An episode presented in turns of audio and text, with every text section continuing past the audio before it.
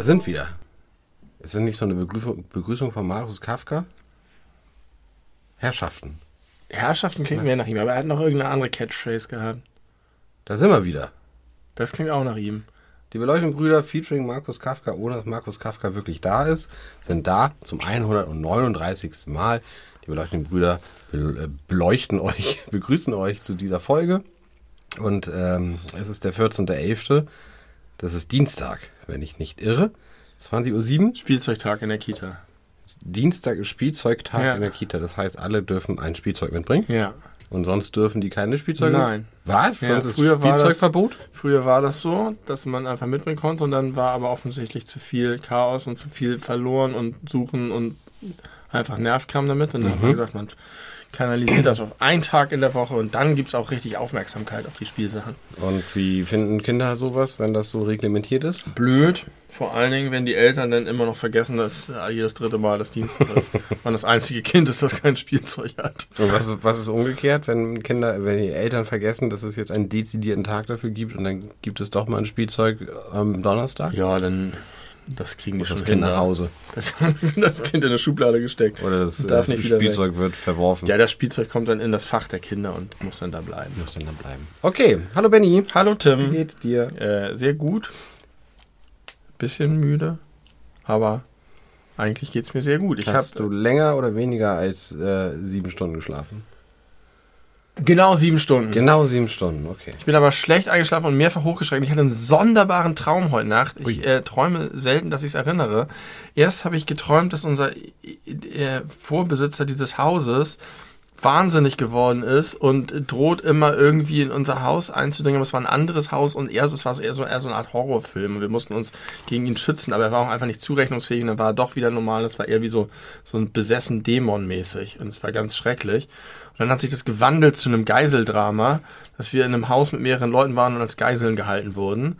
Und dann kam aber irgendwann so das SWAT-Team irgendwo mäßig von allen Seiten. Und dann konnte ich schon sehen, da hinten an der Hecke, da sind die. Und dann habe ich denen eine Tür aufgemacht und dann kamen die. Und dann wurden wir auch befreit und alles ging gut.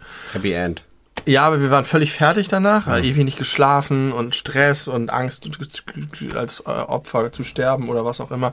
Und dann kam die Nachricht, es ist jetzt zwar schon fast 19 Uhr und ihr wurdet gerade aus dem Geiseldrama befreit, aber ihr müsst jetzt leider noch nach Berlin zur Pressekonferenz fahren, weil die Bevölkerung einfach wissen will, was jetzt mit den Geiseln ist. Die haben ein Interesse daran, ein öffentliches Interesse Und ich habe und ein Recht darauf zu erfahren, genau. was da passiert Und ich, ich habe im Traum ganz vehement dafür argumentiert, dass man das doch auch hier in Hamburg machen kann. Mhm. Wa- Warum sollen wir denn jetzt für eine Pressekonferenz nach Berlin fahren? Das ist doch völliger Wahnsinn. Äh, die, die Einsatzleute sind da, wir sind da, alle wichtigen Leute sind da. Und äh, hast du dich durchsetzen können? Weißt du der Traum hörte dann tatsächlich auf. Okay. Noch bevor ich in den Zug nach Berlin gestiegen bin. To be continued. Ähm, pass auf, Überleitung. Äh, findest du es rechtens, wenn die Öffentlichkeit behauptet, ein Anrecht darauf zu haben, über Straftaten informiert zu werden? Ich kann die Frage nicht so ganz verstehen. Ich glaube ja.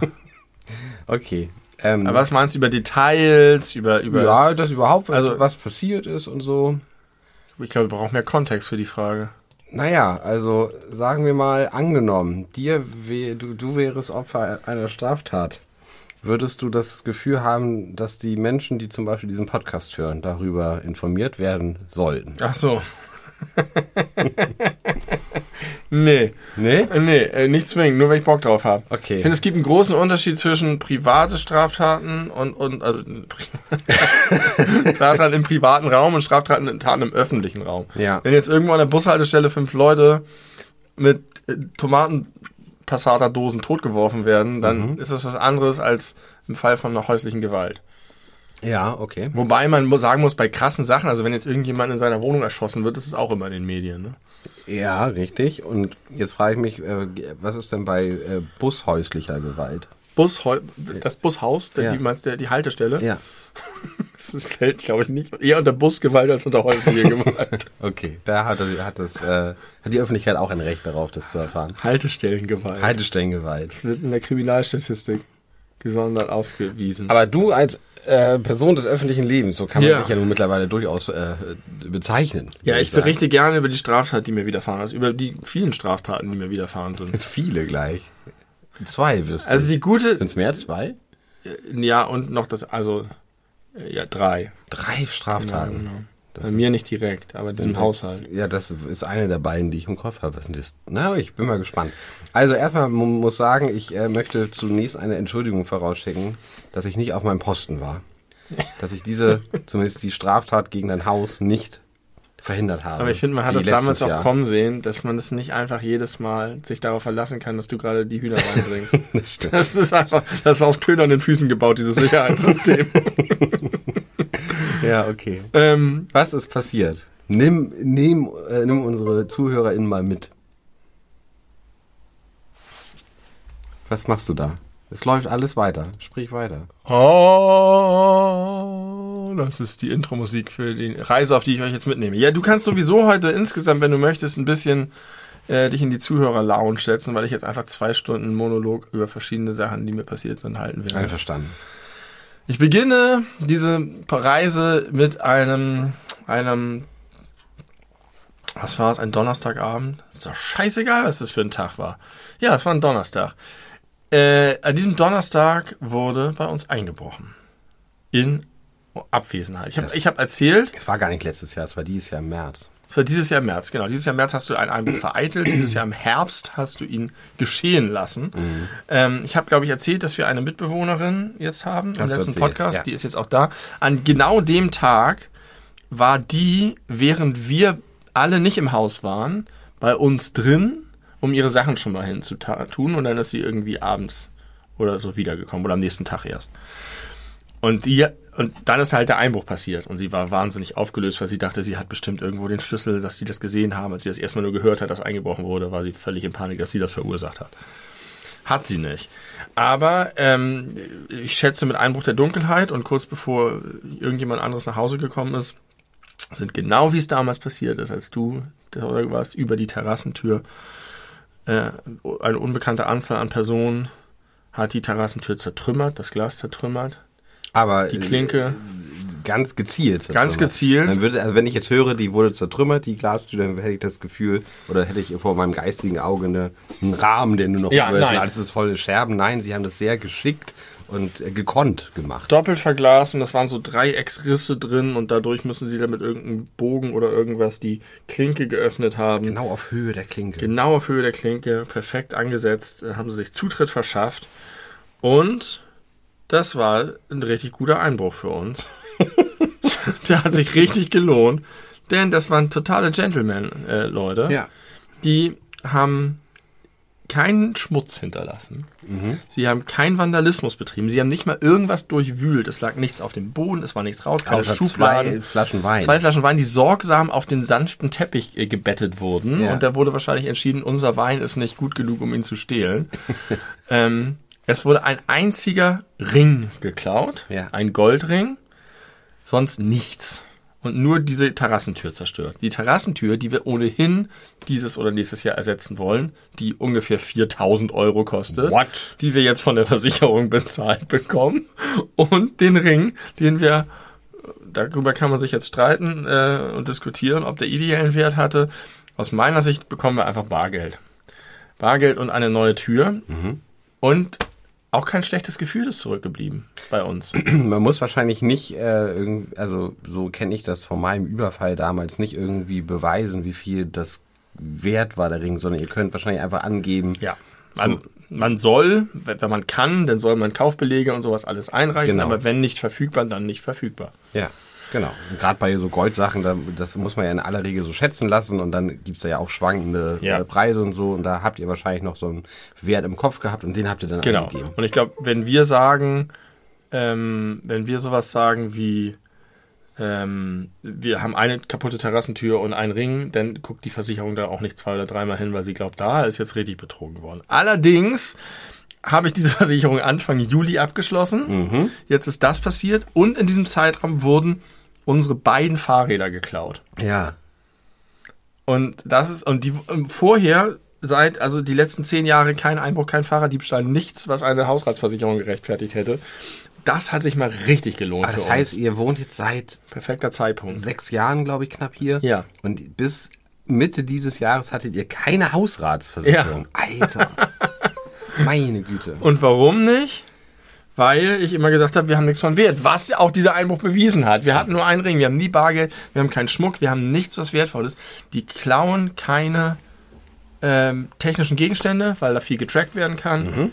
Und die auch, die wohl Deswegen schwer die loszuwerden sind. Und, und, Laptops und sowas noch da. Die müssen weglaufen können, das heißt, die nehmen nur kleine Sachen, die stopfen sich die Taschen mit Geld und Schmuck voll, beides haben wir nicht. Sind wahrscheinlich auch nicht in den Keller gegangen, weil wer weiß, was hier für ein, für ein, für ein Fluchtweg Die ist. waren gar nicht hier. Das war auch interessant, die haben oben die Fenster geöffnet. Im ersten Stock.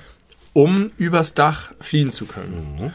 Und äh, die erste Frage, die der Polizist gestellt hat, war wie, wie warm war es, als sie hier reingekommen sind? Mega smart. Ja, clever. Und auch hier wieder, ich, also ich habe ja in meinem Umfeld viel zu tun mit Leuten, die sehr polizeikritisch sind, auch ja zum Teil zu Recht. Was ist denn mit deinem USB-Hub los? Meine Ich Güte. weiß es nicht. Müssen wir uns einfach daran gewöhnen. Ja. Okay. Oh, Entschuldigt, dass dieses Geräusch wahrscheinlich die ganze Folge alle 45 Sekunden passieren wird. Also, wieder eine sehr, sehr positive Erfahrung für mich mit der Polizei. Ganz total, Einbruch. total freundlich, kompetent, zugewandt. Ich, ich bin mit denen dann hinten noch übers Grundstück gelaufen. Die haben noch, hab denen zugehört, wie sie. Aber da muss man allerdings auch wieder sagen, ich habe ja gesagt, ich hatte neulich so ein schlechtes Gewissen, als ich nach dem Fahrraddiebstahl als erstes da. Dein Social Profiling. Ja, das haben die halt auch gemacht. Ja.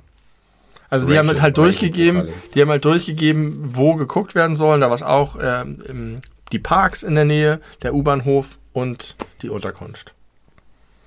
Ja. Also hast du eigentlich instinktiv schon richtig gehandelt, Ich wäre als ein guter du, Polizist. als du dein Fahrrad oder das Fahrrad deiner Frau gesucht hast. Ja, es funktioniert halt leider. Aber es ist schon ein bisschen bitter, muss man Ja, es sagen. funktioniert offensichtlich nicht, weil man hat ja in keinem der Fälle jemanden gefunden. Ja, aber vielleicht machen sie es trotzdem. Ach, was weiß ich. Auf jeden Fall, äh, gut, ich bin halt auch ein, weil, einfach ein weißer Mann, deswegen werde ich von PolizistInnen. Entschuldigung, wir müssen irgendwas machen. Wir können eine Pause machen und das Hub einmal aus und Ja, wieder anmachen. genau. Wir machen aber keine Pause. Wir machen jetzt hier kein, kein Shishi. Wir machen Wollen wir das einfach mal auf. live machen? Mal hier so tick, tick.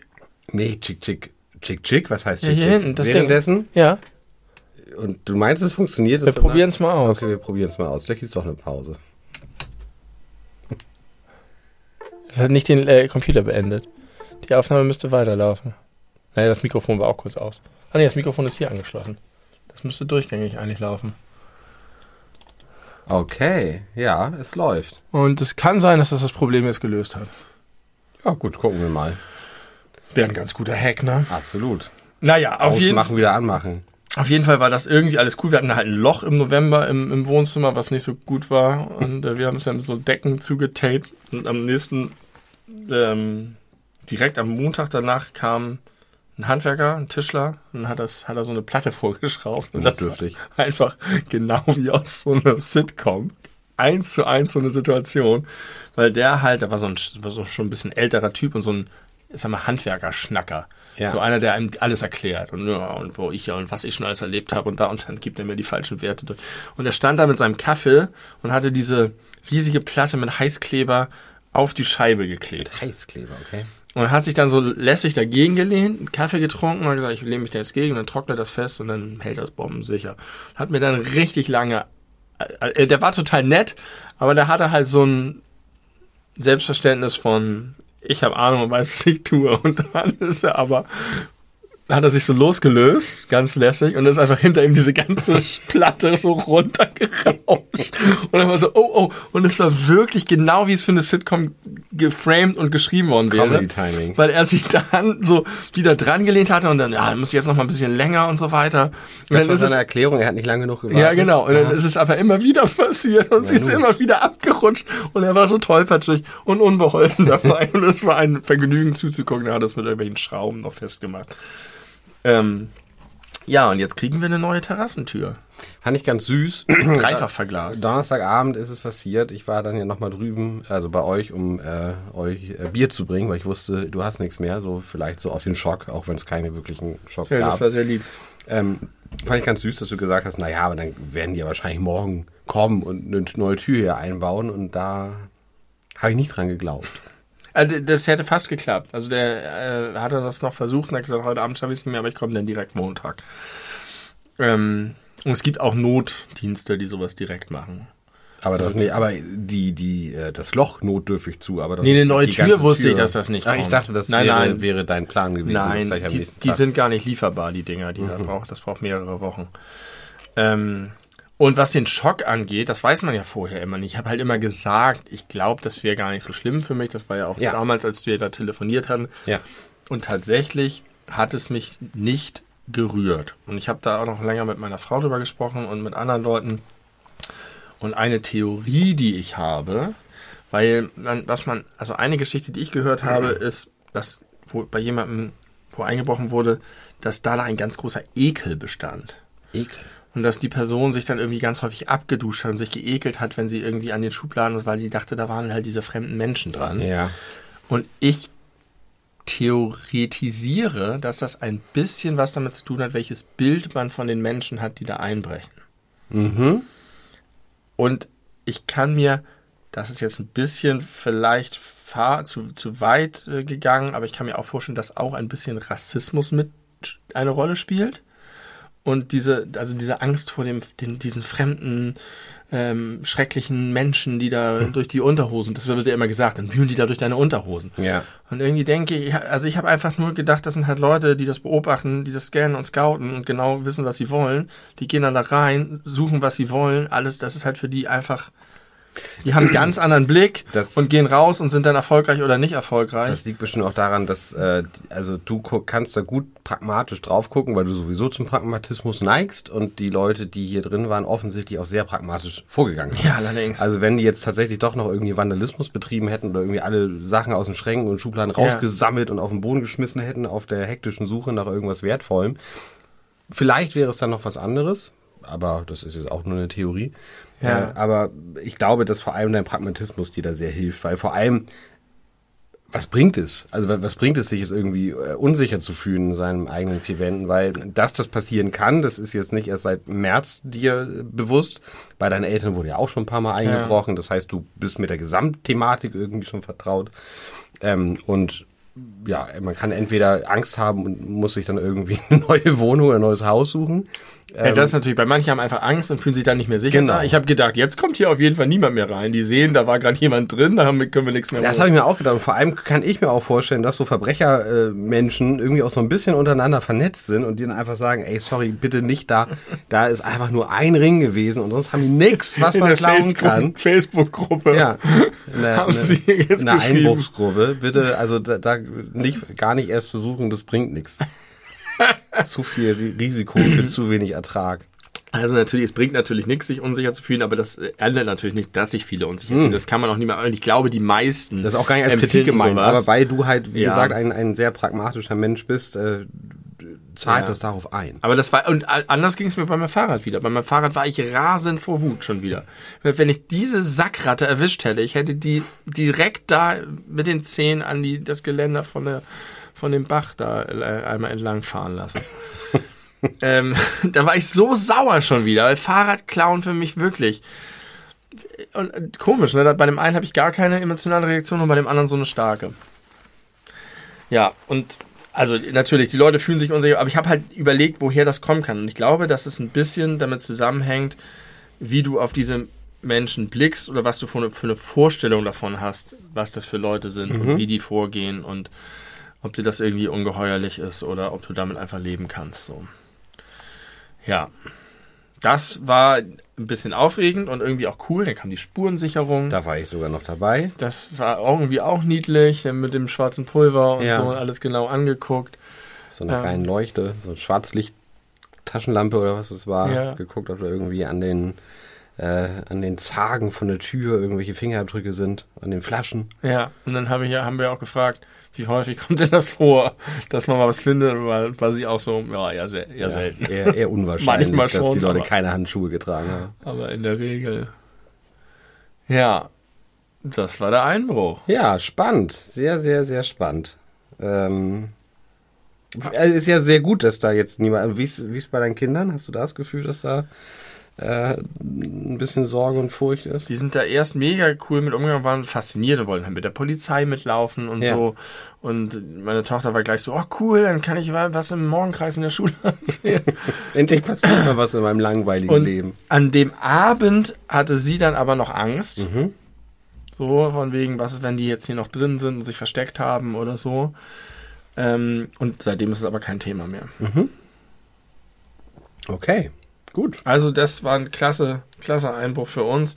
Sie hätten gerne noch ein paar mehr Fenster zertrümmern können. Äh, aber, Hätte ihr noch machen können, bevor die Spurensicherung kommt oder die Polizei kommt. und ich habe mich ja auch so ein bisschen gefragt, weil es so einfach ist, wie viele Leute dann jetzt zumindest sagen, ah, na, da waren noch 500 Euro in der Schublade. Locker passiert das ganz oft. Ganz, ganz, ganz oft. Das habe ich mir auch gedacht. Als ich damals überfallen wurde, wurde mir geklaut meine, äh, meine Uhr, mein Handy und 130 Euro Bargeld. Ja. Und das waren wirklich 130 Euro, weil ich kam vom Kiez und habe mir noch extra 100 Euro von der, ähm, vom Bankautomaten geholt, weil ich zwei Tage später ein Date hatte. Mein viertes Date mit meiner jetzigen Ehefrau. Ja.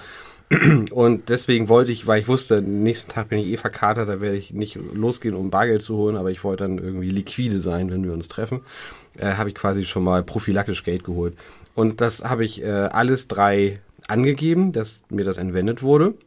Hab dann sogar für das äh, iPhone 6, was ich damals hatte, einen Kaufbeleg mitschicken können, für die Uhr sogar auch einen Kaufbeleg und eben halt einfach angegeben 130 Euro Bargeld und habe 130 Euro Geld überwiesen bekommen und äh, zweimal äh, nochmal extra Beträge und zwar für ein zu dem Zeitpunkt aktuelles iPhone 8 Geil. und für die nächste äh, Version meiner Laufuhr, die ich Ja. hatte. Also die haben quasi nicht einfach das Geld Das oder geil. von wa- was das Modell jetzt wert ist, was ich jeweils hatte, sondern das, was die Nachfolgemodelle jetzt wert sind. Ja. ja, wir haben jetzt auch gesagt, wir wollten halt, wir wollten sowieso eine neue Tür, die soll dreifach verglast, so geiles Gas drin haben für Energieeffizienzhaus und alles super gut. Und dann hatte ich mit den, mit den Handwerkern gesprochen, hatte denen gesagt, können Sie dann zwei Angebote machen, einmal für wertgleich und einmal für, dann haben die gesagt, wir schicken Ihnen einfach das Deluxe-Angebot. Ja. Das reichen Sie ein und die bezahlen das auf jeden Fall. Ja. Und dann habe ich gedacht, ja, okay, dann mache ich das so. Vor allem, die wissen ja auch gar nicht, was da vorher drin war, Das stimmt die auch. Versicherung. Ja, neue Ja. Tür ist neue Also Tür. ich bin 100% davon überzeugt, äh, dass das äh, richtig doll ausgenutzt wird teilweise. Das ist doch aber schlimm, weil all Natürlich die ist es Leute, die das, die so wie du und ich das ehrlich angeben, Ja. die zahlen dadurch erstens höhere Versicherungsbeiträge und kriegen zweitens vielleicht im Zweifel dann doch mal was nicht wieder, weil die Versicherung halt das ganze Geld an die Leute gibt, die betrügen. Ja, also bisher kann ich wirklich nicht meckern.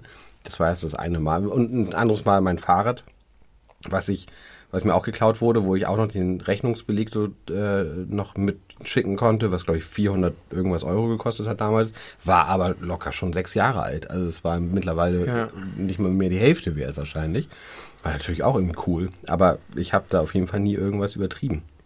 ja, Ja, aber das finde ich okay. Und auch wenn ich hier so im Umfeld frage, sind immer alle so, nee, gib das doch an. Ist doch, mach das doch. Machen doch alle. so ein Die- bisschen Die Versicherungsbetrug. verdienen doch so viel, das ist immer so ein Spruch, die verdienen doch so viel, diese Versicherung. Äh, Ja, also.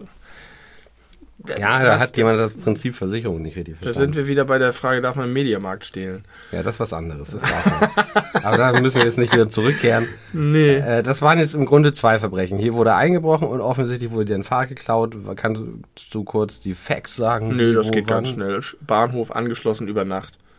Hier bei uns, Bahnhof? Ja. Warum?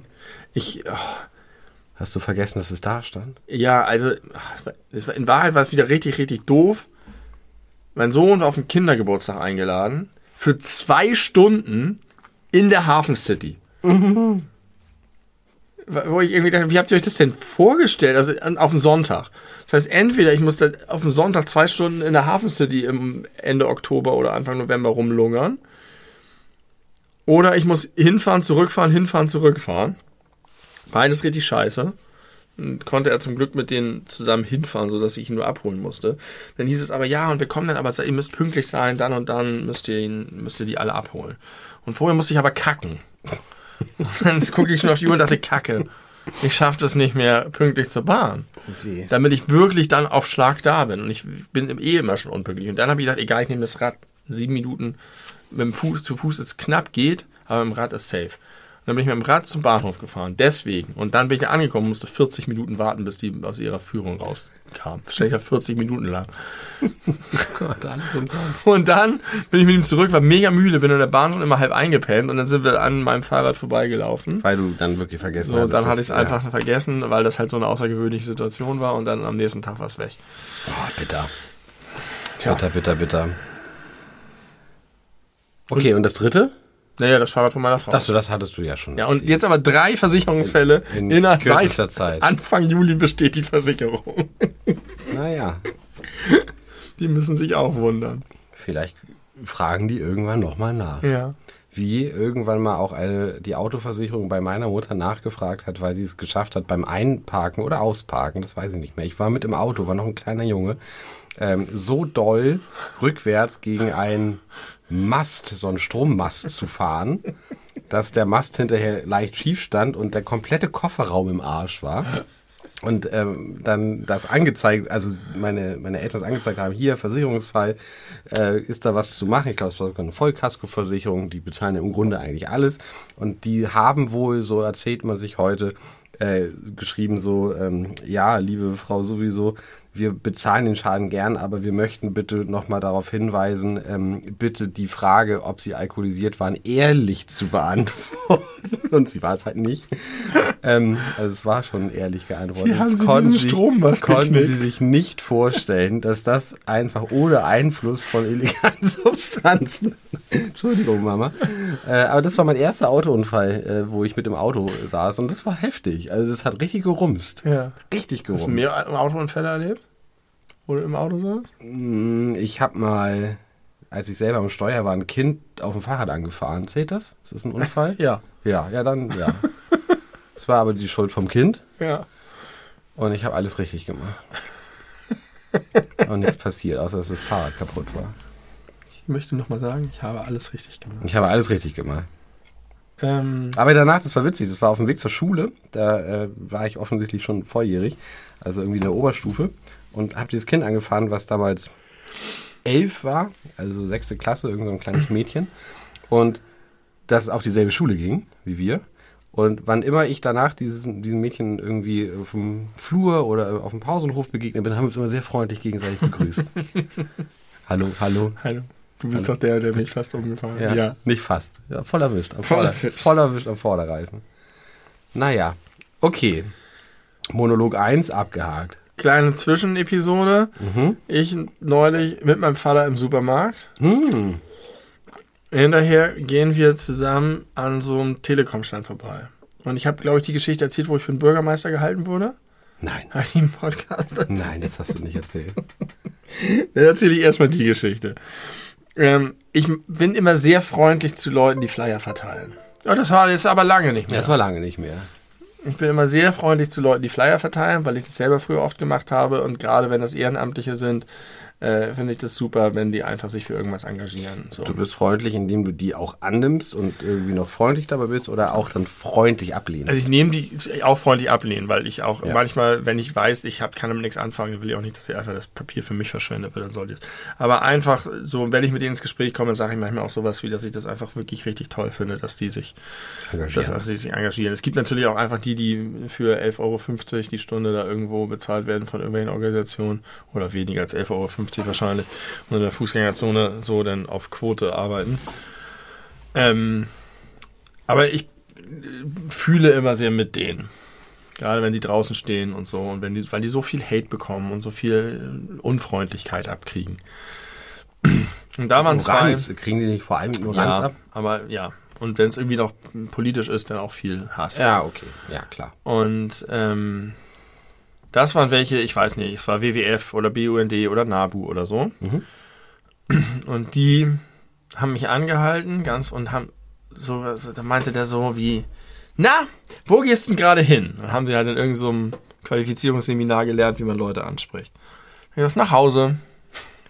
Oh ja, schön, nach Hause, Feierabend, gut, ne? Und wo kommst du gerade her? Nee, nee, warte, warte, lass mich raten, lass mich raten, lass mich raten. Ich habe ihn einfach nur angeguckt. Ja, go ahead. Und dann hat er irgendwie sowas gesagt wie hier, keine Ahnung, in irgendeinem Restaurant oder irgendeinem Laden oder in irgendeinem Sport, Sportgeschäft oder sowas. Meinte ich, nö.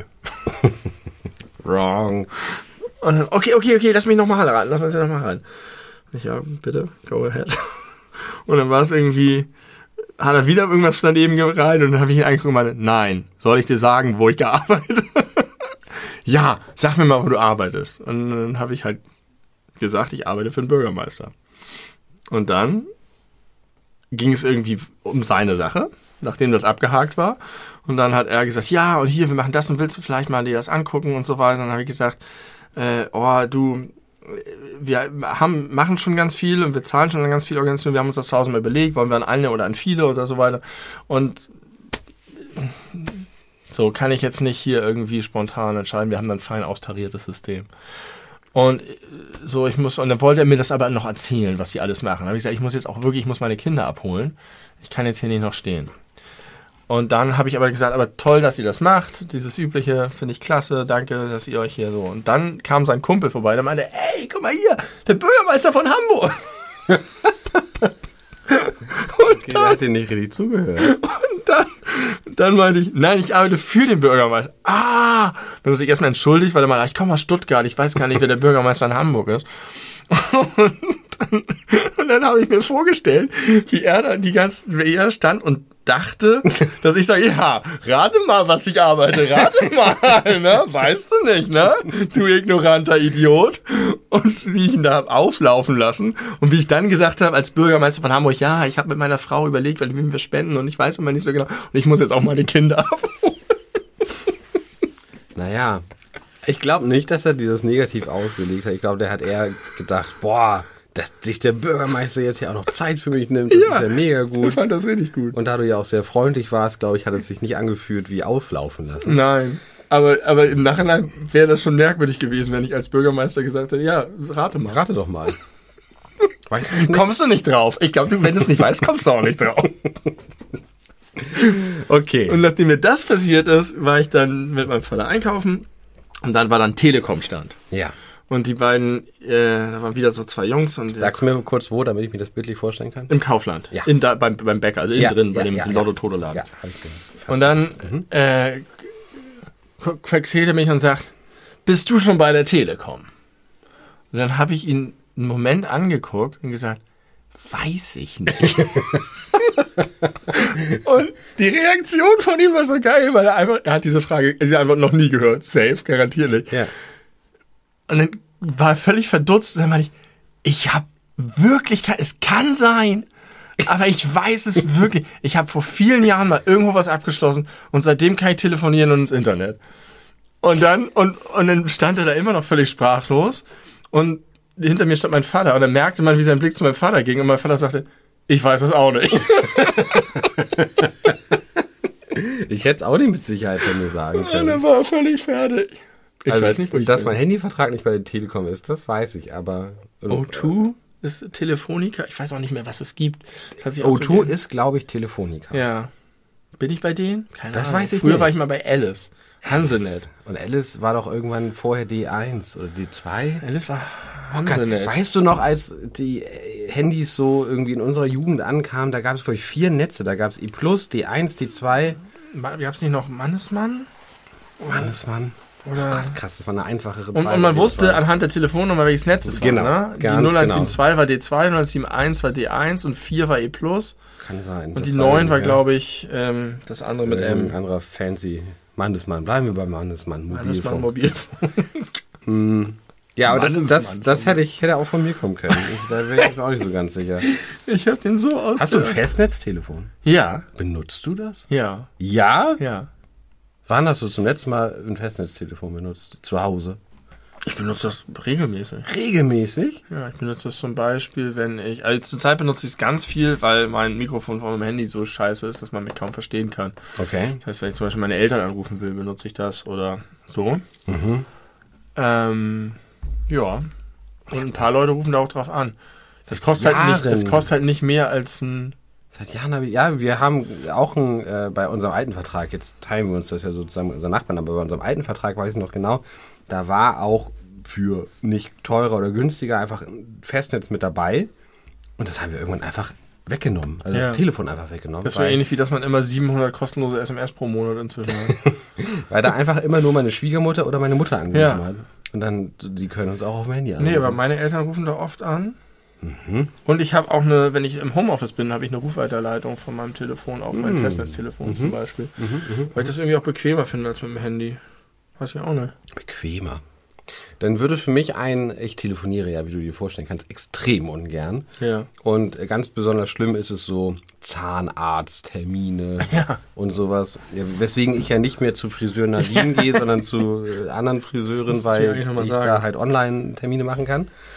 Und ähm, mein Grund, also ich mache solche Anrufe dann häufig von der Arbeit aus, weil das praktisch ist, dass ich meinen Arbeitskalender und meinen Privatkalender, der auf meinem Handy ist, Ja. äh, gleichzeitig so einen Blick habe, wenn ich solche Termine versuche auszumachen. Und das ist für mich häufig ein Argument zu sagen, ich kann da jetzt nicht anrufen, weil ich kann ja nicht gleichzeitig aufs Handy gucken und damit telefonieren, was überhaupt nicht stimmt, weil Ja. ich kann ja einfach auf Lautsprecher telefonieren. Aber das ist für mich dann meistens ein Grund zu sagen, ich kann nicht telefonieren. Könntest du nicht angeben, wenn du Festnetz hättest. Ja. Gut, dass du kein Festnetz hast. Ein Glück. Ähm, Oh, Verzeihung. ja. Und die andere Sache, die mir widerfahren ist, nochmal Gesundheit. Achso, einmal möchte ich noch ganz kurz sagen, ich höre zurzeit wieder unseren Podcast zum ersten Mal seit langer Zeit. Mhm. Bin irgendwo im Juni. Und ähm, mir fällt auf, wenn ich Sachen, wenn du mich Sachen fragst und ich ausholen muss oder ich nach meiner eigenen Meinung suche oder Sachen versuche zu erklären, wie unangenehm häufig ich das Wort sozusagen als Füllwort benutze. Ah, sowas ist scheiße, wenn einem sowas auffällt. Alle haben solche Füllwörter. Ja. Bei manchen ist es irgendwie oder gibt ganz viele verschiedene. Und bei mir ist es sozusagen. Und ich benutze das und seit es mir auffällt, krieg, ist es einfach fürchterlich. Mhm. In einer Frequenz, dass es enervierend ist.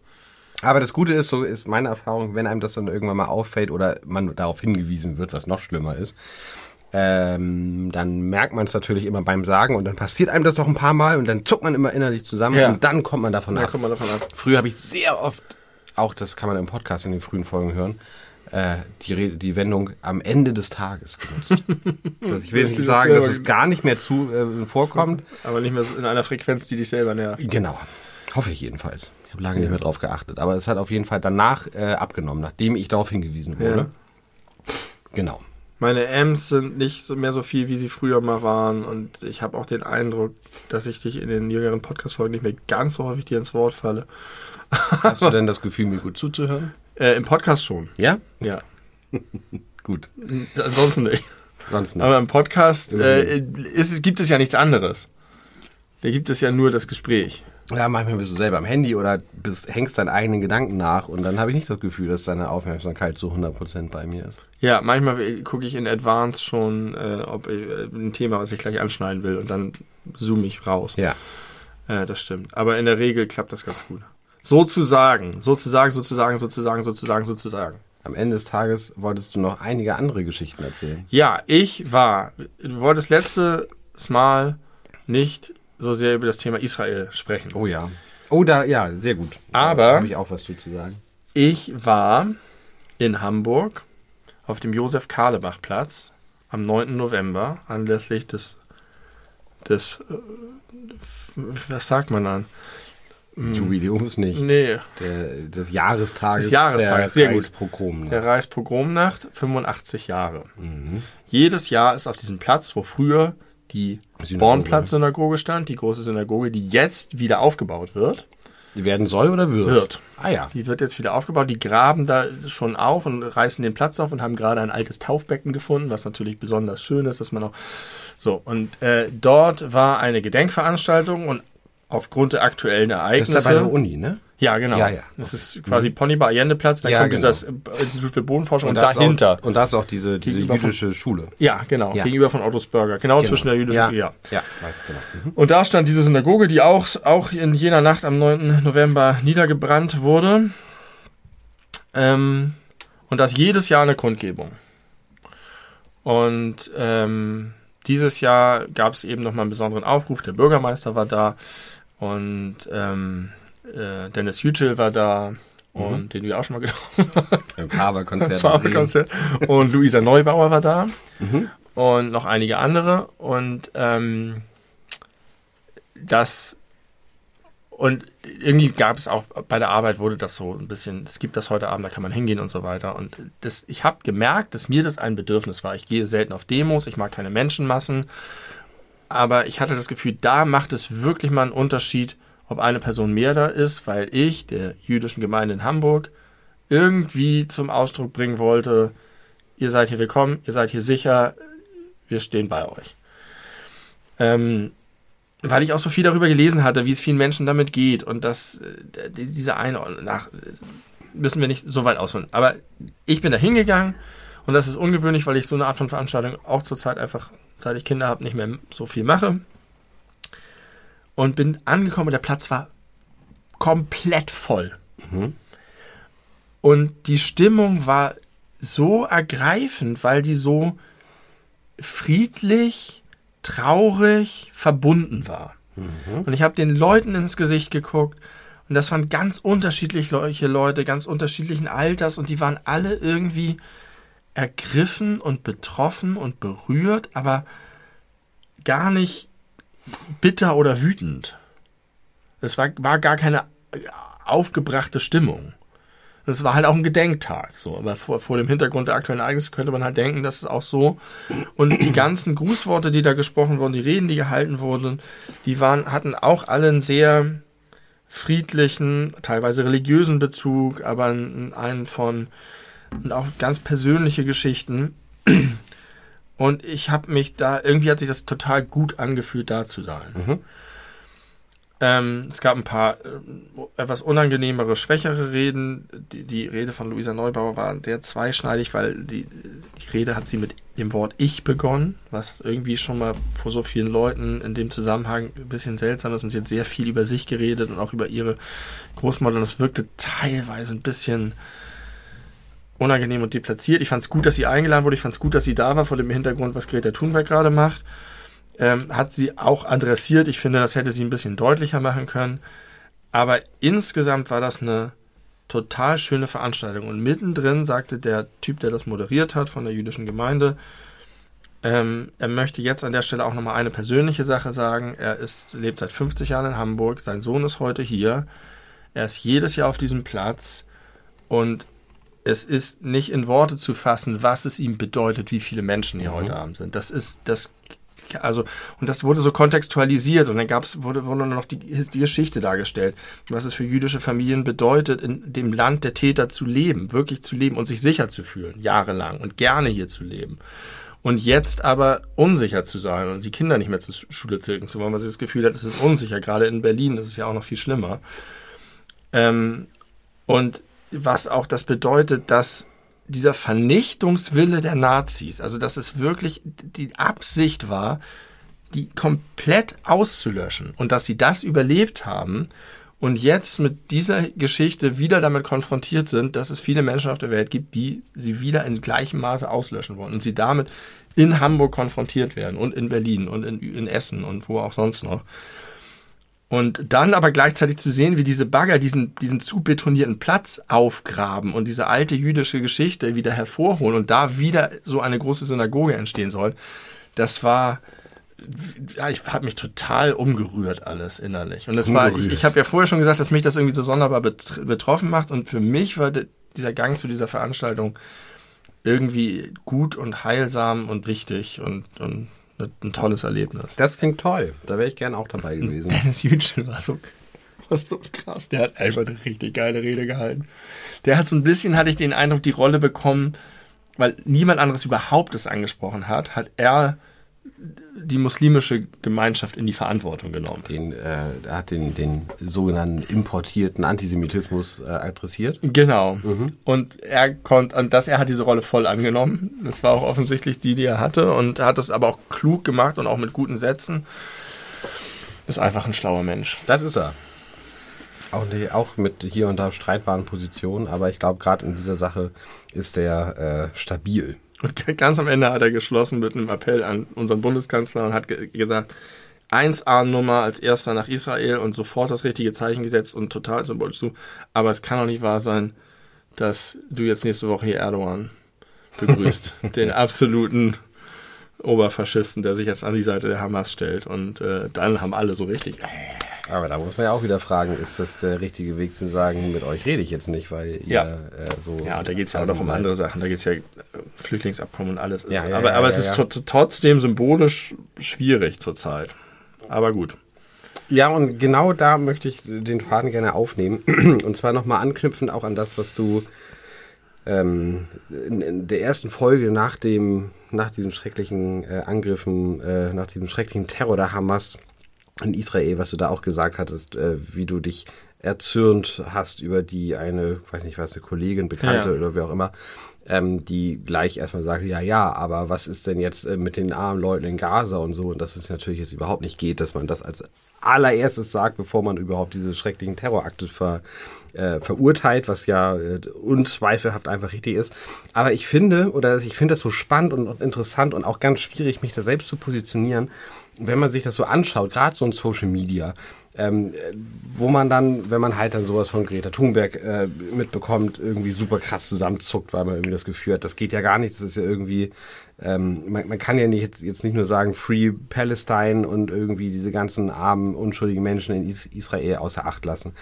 Ähm, und irgendwie habe ich jetzt schon wieder das Gefühl, es spaltet sich so auf zwischen den Leuten, die sagen, äh, wir müssen auf jeden Fall unsere Solidarität mit den armen, unschuldigen PalästinenserInnen kundgeben und wir müssen sagen, äh, die armen Israelis, die jetzt hier irgendwie völlig zu Unrecht oder unschuldig ähm, da irgendwie ins Kreuzfeuer geraten.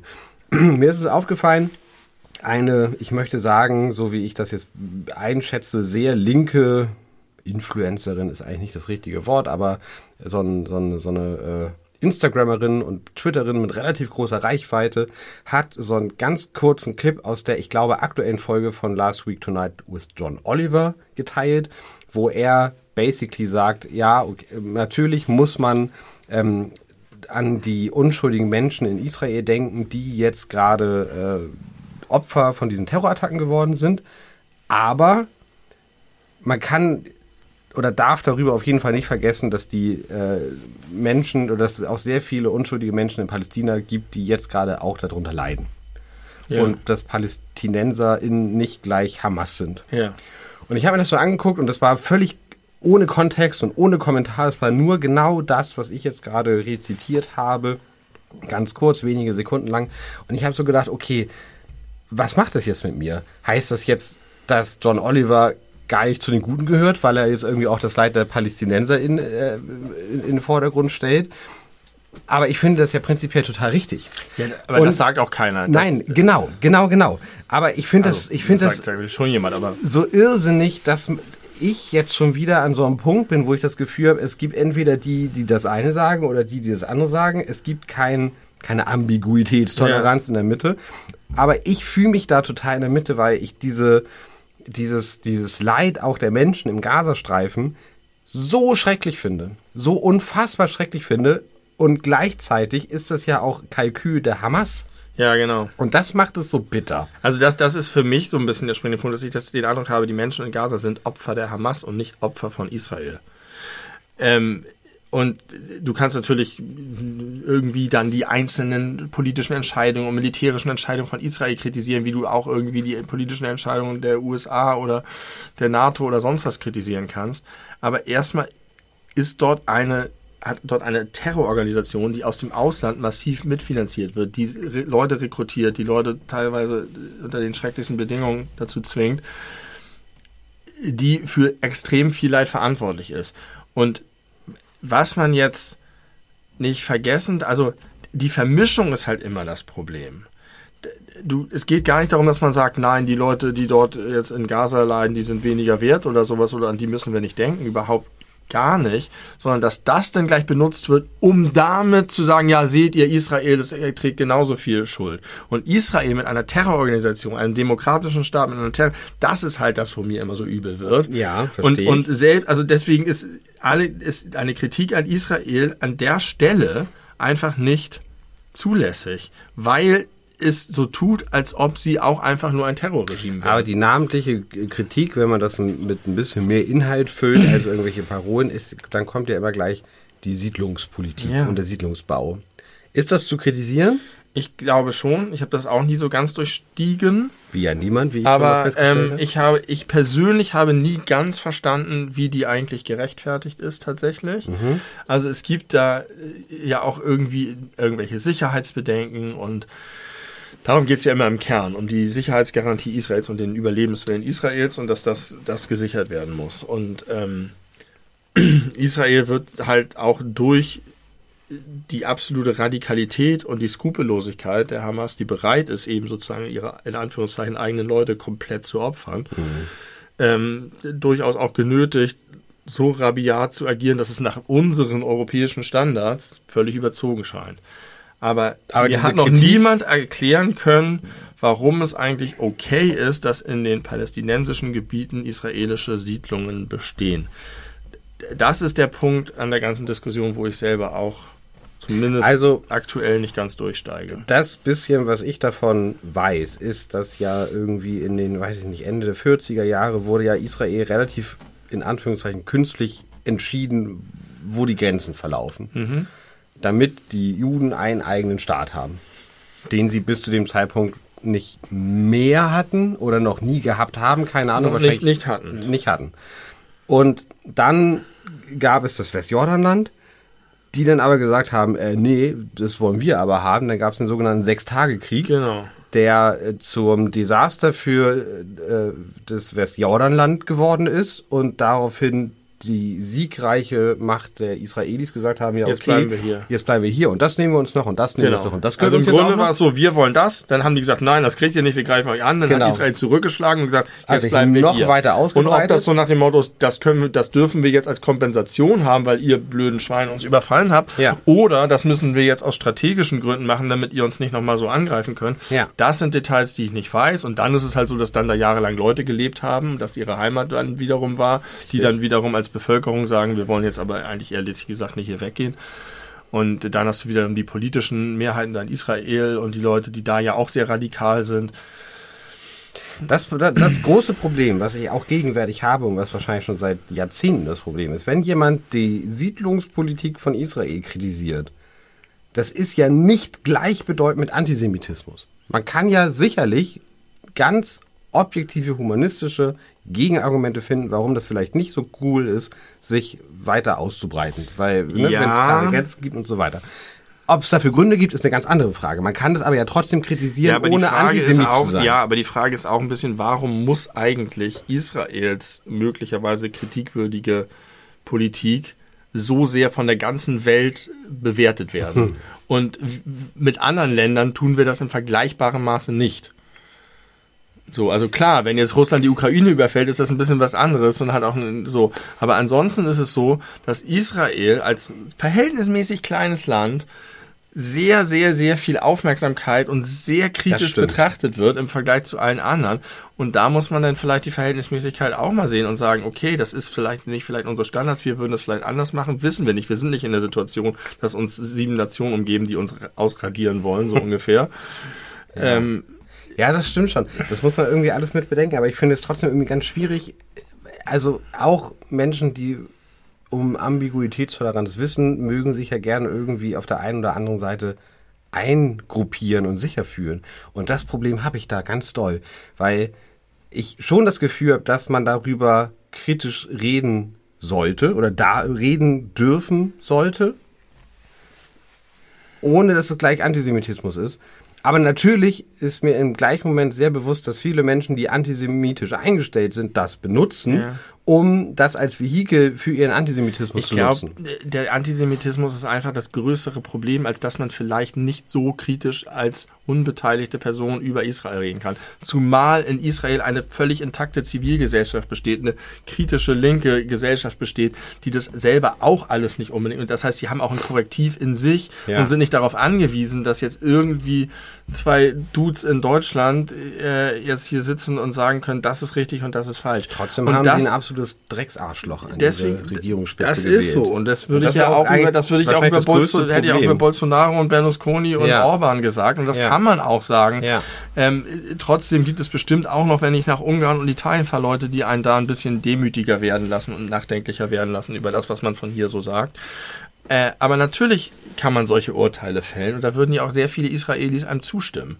Aber du wirst mir doch bestimmt auch zustimmen, dass wenn jetzt jemand einfach auf äh, sachliche Art und Weise sagt, die Siedlungspolitik in den letzten Jahrzehnten in Israel hat jetzt auch nicht irgendwie nur gute Sachen hervorgebracht und äh, muss auch mal kritisch betrachtet werden, dass das schon ein zulässiges Ja. Argument in der Diskussion Wenn er ist. das gut begründen kann und es an der passenden Stelle kommt und nicht, Ja. wenn gerade Leute massakriert worden Ja, sind. So. verstehe. Weil, weil dann, dann bedeutet es ja ein, eine Verkleinerung dessen. Das ist so Mhm. ähnlich wie wenn man nach Hitlers Einmarsch in Polen sagt, ja gut, aber jetzt äh, Polen hat jetzt auch nicht unbedingt immer alles richtig gemacht die letzten Jahre und war jetzt auch nicht so gerade. Wenn man das sagt, also das muss man sich als Vergleich mal vorstellen, wenn man das bringen würde als Argument, wo man in welcher Ecke man dann stehen würde. Und das heißt nicht, dass man nicht unabhängig, ähm, sozusagen objektiv, neutral, nüchtern auch über die Rolle von Polen sprechen kann und sagen, alles, was die gemacht haben, ist richtig. Niemand sagt, dass alles, was Israel macht, richtig ist.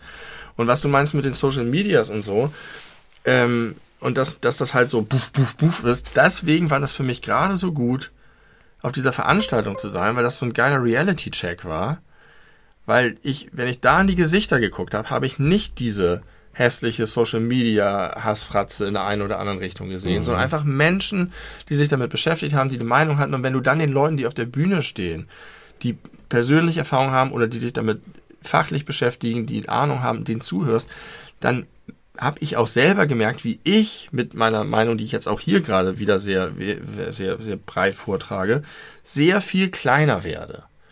Dass ich merke, es hilft einfach an der Stelle mal zuzuhören und vielleicht Leuten auch das zu überlassen, die sich damit so und was aufzunehmen und sich dann auch eine Meinung darüber zu bilden und sich davon auch beeinflussen lassen, aber das tatsächlich mal zu besprechen. Und ich finde, alle Leute, die sagen, die aus so einer empörten Haltung sagen, das kann doch nicht sein, dass wir Israel nicht kritisieren dürfen, die sollten sich vielleicht einfach wirklich mal mit, mit solchen Menschen auseinandersetzen oder sich reden von denen anhören oder was darüber lesen oder so, weil ein das doch viel kleiner macht und demütiger macht. Ja, aber und ich das hab, hilft. Ja, ich, ich, ich weiß, worauf du hinaus willst, aber ich habe ein bisschen ein Problem mit der Art der Argumentation, weil das ja auch fast ein bisschen bedeuten würde, wenn du jetzt mit russischen Menschen, also als Beispiel jetzt mit russischen Menschen, die irgendwie sehr ähm, sehr reflektiert und selbstreflektiert ähm, erzählen und sagen, also das, was hier unsere oberste Führung macht, das ist überhaupt nicht das, was äh, viele Leute aus dem Volk wollen. Deswegen gab es hunderttausende Menschen, die hier geflohen sind, damit sie nicht irgendwie an die Front geschickt werden und so weiter. Und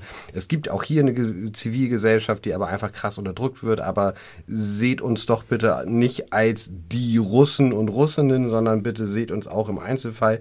Da wirst du ja, wenn du auf einer entsprechenden Veranstaltung bist, genauso sein und trotzdem kannst du dich hinstellen und sagen, das, was in Russland Ja. passiert, ist absolute Kannst Scheiße. du, kannst du, aber äh, zum einen gibt es ein, finde ich, einen Unterschied, wenn Israel eben ein demokratischer Staat mit einer intakten Zivilgesellschaft ist, die demonstrieren gegen Netanyahu, die protestieren, die das können, die das Ja. frei können, ohne zusammengeknüppelt zu werden.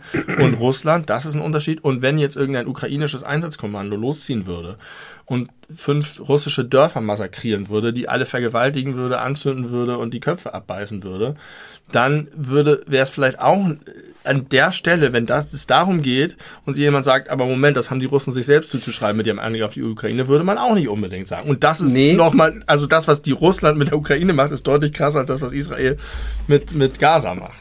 Nee, das, das, das ist mir völlig klar, aber nun ist auch, also gibt es zumindest ziemlich viele Meldungen darüber, dass auch das, was zum Beispiel jetzt von der israelischen Armee ausgehend passiert, auch nicht alles so ganz äh, fein Ja. ist. Also dass da irgendwie auch irgendwelche, keine Ahnung, ARD-Reporter äh, angegriffen werden von den israelischen Armee. Es gab auch solche Meldungen über, über ukrainische Einsatzkräfte, Genau. die vergewaltigt haben und Genau. so. Klar, Genau.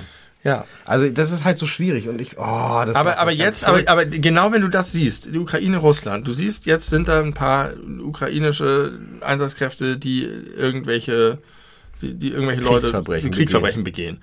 Dann würde man ja daraus nicht schließen, dass man jetzt den Konflikt Ukraine Russland anders kontextualisieren müsste. Dann würde man ja deswegen nicht sagen, Moment, jetzt müssen wir mal überlegen, ob Russland nicht vielleicht doch irgendwie recht hatte, in der Ukraine einzumarschieren. Richtig. Insofern hast du völlig recht, natürlich kann man sagen, aber das ändert nichts an der Bewertung der, der, der Gesamtlage. Sondern es führt nur dazu, dass du sagst, ja, okay, das war jetzt falsch und richtig, aber wer, wer kann tatsächlich bei, beim Ukraine-Krieg oder jetzt auch bei dem, ein, bei dem äh, Einfall da in, ähm, Gaza. in Gaza, wer kann da wirklich jetzt sagen, macht man da eine Rechnung auf, wie viele Ja. Leute haben sich jetzt korrekt Ja, oder ja, falsch verhalten oder sonst was. So, dafür sind, das ist halt die Aufgabe, die sehr, sehr schwierige Aufgabe von den Leuten. Deswegen dokumentiert die Ukraine ja auch alles, Mhm. um das genau hinterher sauber zu trennen und die Schuldigen benennen zu können und die Nicht-Schuldigen. Ich glaube, das nicht. macht Israel nicht. Weil, aber natürlich, das muss man auch wiederum sagen, man kann es ja auch einfach nicht vergleichen. Weil auf der einen Seite gibt es zwei Länder, die jetzt miteinander Krieg führen, weil das eine Land das andere überfallen hat und jetzt gibt es halt da die Armee und da die AW und die schießen sich gegenseitig tot und die einen versuchen vor allem SoldatInnen zu treffen und die anderen ist egal, Ja. wo es, wo, wo die Streumunition landet. Jetzt mal sehr vereinfacht dargestellt.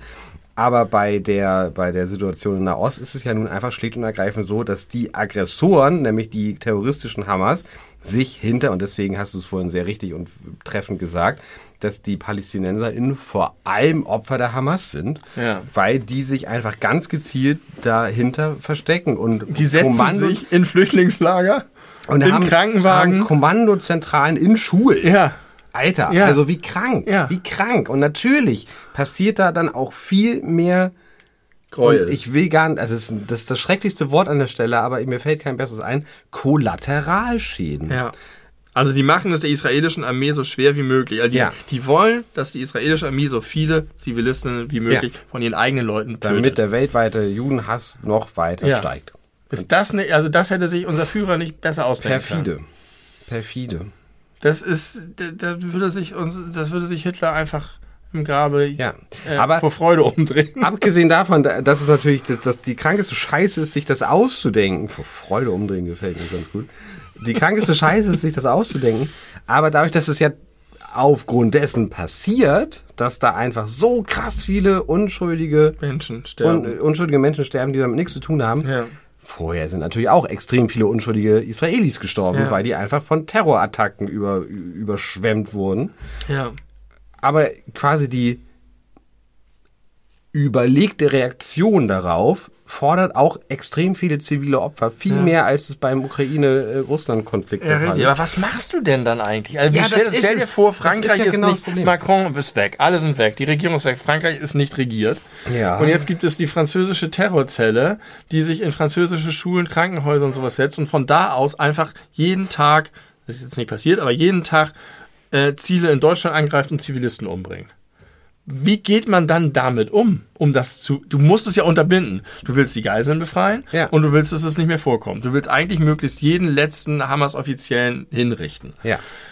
Was tust du, um gleichzeitig zu gewährleisten, dass es keine zivilen Opfer gibt? Wenn die. Zivilgesellschaft wiederum nichts dafür tut oder nichts dafür tun kann oder nicht organisiert ist oder nicht verfasst ist, um zu sagen, Alter, ihr kommt nicht bei uns in die Oder Schule auch einfach krank indoktriniert ist. Und deswegen, indoktriniert ist, Ja. keine, keine Möglichkeit hat, weil die halt militärisch überlegen ist, weil einfach in einem extrem armen Landstrich ganz, ganz, ganz viel Geld für Waffen und sonst was aus Iran und den ganzen und Libanon und den ganzen anderen Ländern kommt, Für nichts um anderes. einen Krieg gegen Israel zu führen. Das Ja. ist, also die Leute, die da leben in Gaza, sind die ärmsten Menschen in diesem ganzen Konflikt. Denn Ja. die können wirklich nichts dafür und leiden aber dutzendfach.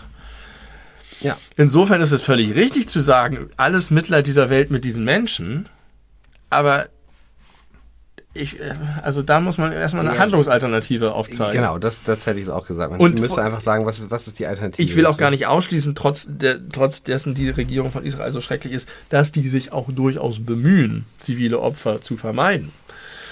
Jetzt kann man sich fragen, warum sie denen dann die Wasserversorgung tagelang abgeschnitten haben, aber Ja, ja, weil da äh, wird halt einfach flächig argumentiert, Ja. weil wer, wenn die Menschen in Gaza, die zivil sind, kein Wasser haben, haben aber halt auch die Terroristen Viel, kein viel. Gaza.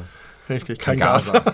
Ein Wasserstreifen. Okay, guck mal, jetzt haben wir das Thema doch einigermaßen uns äh, Ja, erschlossen. Es wird Zeit für eine Pause, ich muss pipi und äh, wir brauchen, glaube ich, auch einen inhaltlichen Cut. Den, den, besorge ich uns gleich. Ähm, aber um doch mal die Kurve zu kriegen, von diesen schrecklichen Bildern, die jetzt in unseren Köpfen sind, das, was ich da erlebt habe auf dem Platz da in Hamburg, war wirklich schön und ich kann es jedem empfehlen, der von sozialen Mediendiskussionen zu viel hat, Menschen von Angesicht zu Angesicht zu begegnen und ihnen zuzuhören und sie anzugucken. Das äh, stellt auch ein bisschen so ein bisschen ein gutes Gegengewicht, um ein bisschen auch den Glauben an die Gesellschaft wiederherzustellen. Aber jetzt nochmal die Gegenfrage. Was wäre denn gewesen, wenn du auf einer, sagen wir mal, pro-palästinensischen Demo gewesen wärst? Dann hättest du ja auch die Möglichkeit gehabt, Menschen ins Gesicht zu gucken, die gesagt haben, wir wollen nicht, dass unsere Landsleute da erschossen Weiß werden. ich nicht, war ich nicht. Nee, aber weißt, weißt du, worauf ich hinaus möchte? Ja. Das, äh, ja. Ja, Ich- aber wie gesagt, ich, äh, gehe so ungern auf Demos aus Gründen, weil ich dort häufig auch Angesicht zu Angesicht mit echten Menschen erlebe, dass mir die Menschheit vielleicht doch nicht so gut gefällt, Ja. egal worum es Weil geht, weil da viel viel Wut, Hass Wuthass und, und so ähm, Nun muss man auch sagen, und da, so bitter das ist, aber das ist ja einfach ein Fakt, ich glaube, das jüdische Volk ist ein extrem leidensfähiges über die Jahrhunderte geworden. Das ist Und das ist, das macht es ja so bitter. Und vor allem, wenn man sich das so anschaut, ne, es gibt irgendwie, es ist nur eine, nur 3,2 Prozent oder so der Weltbevölkerung äh, zählen sich zum Judentum. Die Ja. also warum die als so krasse Bedrohung wahrgenommen werden, äh, werde ich, glaube ich, niemals in meinem ganzen Leben verstehen. Hast du ein Selfie mit Luisa Neubauer gemacht? nee, Hättest du die Chance gehabt? nee, war zu weit weg. So weit weg, okay. War wirklich unangenehm. Ja, ich glaube, dass du wieder da. äh, Nee, die hat das zu ihrer Sache gemacht. Ja, aber es ist ging doch nicht um sie. Nee, nee, nee, nee, nee. Ich glaube, also ohne jetzt die Rede gehört zu haben, das ist jetzt sehr unqualifiziert, was ich sage, aber ich könnte mir vorstellen, ich habe schon viele Reden von Luisa Neubauer gehört, ähm, was sie gemacht hat oder was sie meinte, ihr Auftrag zu sein, ist, dass sie vielleicht sich dachte, äh, junge Menschen mit ähnlicher Sozialisation und Hintergrund, wie sie ihn hat, mit ins Boot zu holen, indem sie ihre Position in dieser ganzen Sache einmal darstellt, um irgendwie auch so, keine Ahnung, die Hilflosigkeit, Sprachlosigkeit Ja, aber es ähm, geht nicht um darzulegen. sie. Nein, aber da runter können sich halt ganz, oder da können ganz viele Leute, die das Ja. hören, anknüpfen. Aber ich habe halt an die Leute gedacht, die da stehen und betroffen sind und dachten, was redest du hier über unser nee, ich Leid? finde das, ich finde das nicht per se Also, äh, ich finde, sie hat viele richtige Sachen gesagt. Sie Genau. hat, sie hat auch die Geschichte, die sie über ihre Großmutter erzählt hat, war alles, war alles okay und war auch berührend. Ähm, trotzdem war es. ja, unangenehm. du, Atmosphärisch über, unangenehm. Überkritisch. Ich halte dich für überkritisch, was das angeht. Du hast, glaube ich, äh, ein Problem mit starken Frauen. so, Pibi, Pause. Bis zum nächsten Mal. Gleich in wenigen Sekunden, liebe Leute und Brüder, sind wir. Pause. Äh, diese Folge wird lang. Äh, wir sind wieder da. Ja, ich. wird sie lang? Kann ich mir vorstellen. Ich habe nämlich auch noch zwei, drei Dinge zu erzählen, aber du hast viele Monologe angekündigt. Ja. Ich weiß nicht, ich hatte nicht das Gefühl, dass du schon ganz fertig Die bist. beiden größten sind weg mit dem Einbruch und Israel. Okay, während wir reden, ist äh, Kevin Kühner gerade Gestorben. Äh, gestorben. Nein, bei Instagram Live zusammen mit Lars Klingbeil. Okay, wollen wir uns das angucken? Nein, ich habe da gerade kurz reingeguckt, super langweilig. Hier reden über Sitzungen und so einen Scheiß. weiß nicht, was das soll. Ähm, ich hätte drei gute Nachrichten. Oh, geil. Aus der Welt. Das passt doch jetzt gut als Kontrastprogramm zu unserem Gespräch Ja. eben. Die erste gute Nachricht ist, die Krisen sind vorbei auf der Welt. Ach ja. Was man in den Supermärkten sehen kann. Ach, so diese Art von Die. Preise sind im freien Fall. Ja. Ich habe so einen Preisverfall noch nicht erlebt. Ich hätte gedacht, die gehen jetzt hoch, Inflation und Energiepreise, und dann bleiben die da. Und dann kommt die Realität hinterher. Aber wenn du jetzt in den Supermarkt gehst, ist es wie vor, vor der, jeder Krise. Ja. Hat Christian Lindner äh, alles richtig gemacht. Pesto war bei 3,59 Euro das Glas, jetzt 2 Euro. Ja, ist doch gut. Das kann doch nicht wahr sein. Was ist das für ein Preisverfall? Butter, Milch, alles ist super viel günstiger wieder. Gut. So, und das bemerkt immer keiner. Und die Medien sind immer voll, wenn die Preise steigen. Ich habe auch nicht bemerkt, dass die Preise hochgegangen sind, deswegen. Äh, Gut, da bist du der falsche Ansprechpartner. Ja. Aber trotzdem liest man davon, wie hier Preisschock. Ähm, ja, man hört, man, man liest nichts vom Preisverfall, vom plötzlichen. Das hast du oder selten. dafür bin ich hier. Das wollte ich nur mal einmal sagen. Aber Du bist die Anti-Bild-Zeitung. ich bin die Anti-Bild-Zeitung. Aber noch viel wichtiger und spannender, hast du von dem Zigarettenban in die Vereinigten Mhm. Königreich gehört? Charles hat selber mit am Gesetz geschrieben, weil ihm das so wichtig ist. Ja, das musst du mir erklären. Das habe ich nämlich gelesen. Ahnung. Warum kann denn Charles an irgendwelchen Gesetzen irgendwas mitentscheiden? Der ist doch, hat doch nur eine, eine repräsentative Hat er nicht. Aufgabe. Hat er das nicht? ist in, den, in, in Großbritannien Großbritannien irgendwie anders und tatsächlich müssen die, glaube ich, auch einige Gesetze mit genehmigen.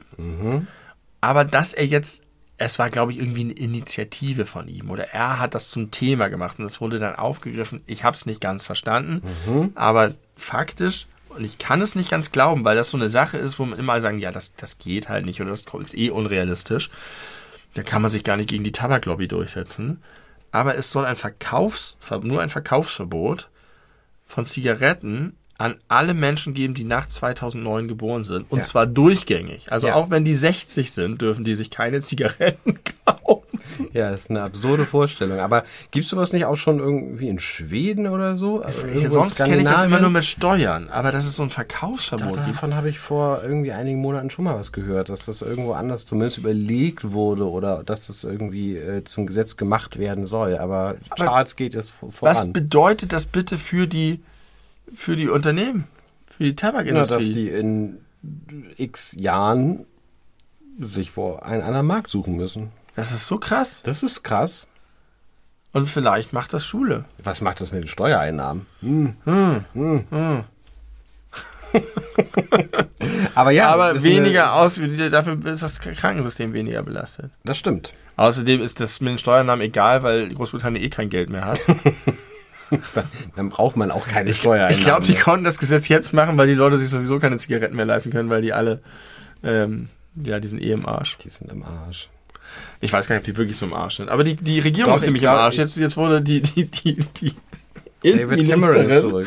die Innenministerin wurde zum zweiten Mal entlassen. Die wurde schon von Liz Truss innerhalb ihrer 59 Tage, glaube ich, entlassen, weil sie Ja. irgendwelche Dokumente nicht rausgerückt hat. Und jetzt wurde sie entlassen, weil sie rassistisch rumgepöbelt hat. richtig geil. Und jetzt ist David Cameron zurück, weil der jetzige Außenminister Innenminister wird und David Cameron neuer Außenminister. Neuer Außenminister. Warum hat der das gemacht? Der weiß doch, dass die Tories die nächste Wahl achtkantig verlieren. Hat er gedacht, nehme ich nochmal mit. Ja, Kann ich noch mal ein bisschen reisen um die Welt. Macht bestimmt auch eine irgendwie geile Pensionsaufbesserung, können wir vorstellen.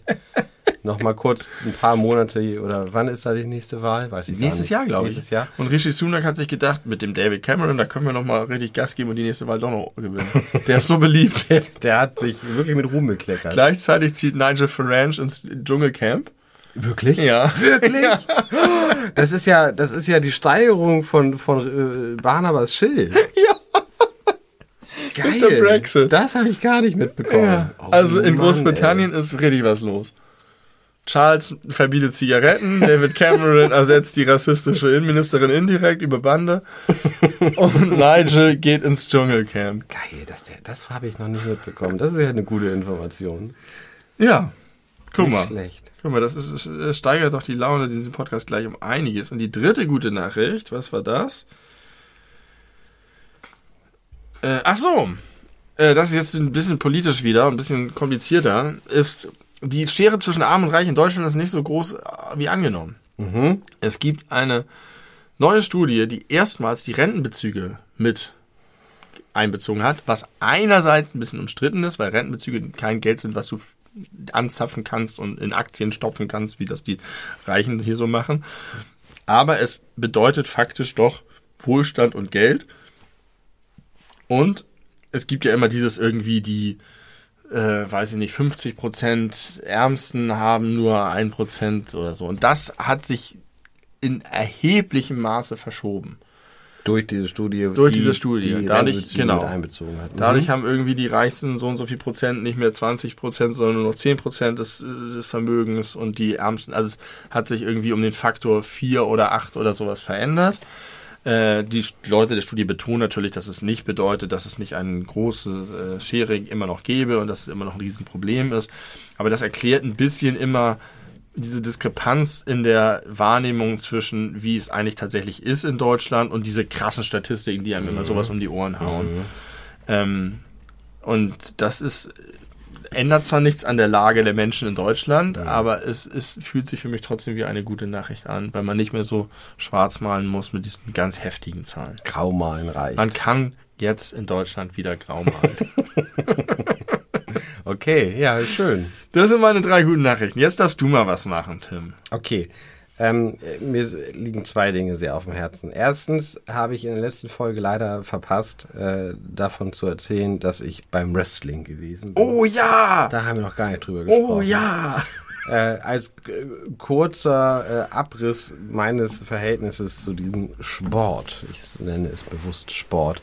Ähm, ich habe Ende der 90er, Anfang der 2000er äh, sehr intensiv den Wrestling-Sport verfolgt. Muss man nicht erklären, was es ist, oder? Muss man, nein. Wobei ich das neulich äh, jungen Menschen erzählte, dass ich zum Wrestling gehe.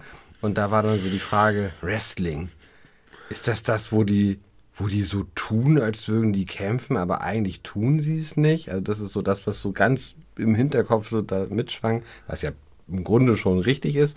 Da gehört aber natürlich noch sehr viel mehr dazu. Da werden wir jetzt nicht ins Detail gehen. Googelt das. Würdest du sagen, der Wrestling-Hype ist in den USA auch lange nicht so hoch, wie er damals in den goldenen Zeiten war? Dazu habe ich viel zu wenig äh, Einblick äh, dahin, wie viel das jetzt noch Bedeutung Ja, hat. okay. Also früher war das, also äh, viele große Superstars, die man auch außerhalb der Wrestling-Welt kennt, sind, haben halt da ihren Anfang genommen, wie zum Beispiel natürlich Hulk Hogan oder The Rock ähm, oder Der äh, Undertaker. der Undertaker, äh, der von der Person, mit der ich darüber sprach, äh, meinte, oh, gab es da nicht mal einen, der, der Caretaker?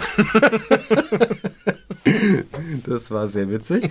ähm, genau, der Undertaker, take care of you. Brad Hitman Hart und so. Also Leute, die man dann irgendwie auch, wenn man sich nicht mit dem Thema befasst, befasst hat, die kannte man trotzdem irgendwie. Und halt irgendwie einige Leute, die krasse Hollywood-Karrieren danach gemacht haben. Dave Bautista, bekannt als Drax aus ähm, Guardians of the Galaxy zum Beispiel. Also da gibt es einige Leute, die es dann geschafft haben, so den Absprung zu schaffen oder noch parallel weiter beim Wrestling waren und ab und zu mal ein paar Hollywood-Blockbuster gedreht haben. Ja.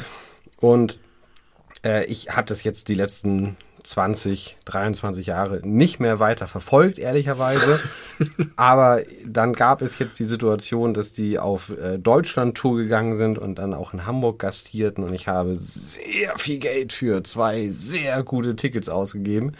Äh, ich äh, jeweils 130 Euro Wow. pro Ticket hat es gekostet. War ausverkauft? Es war nicht ausverkauft.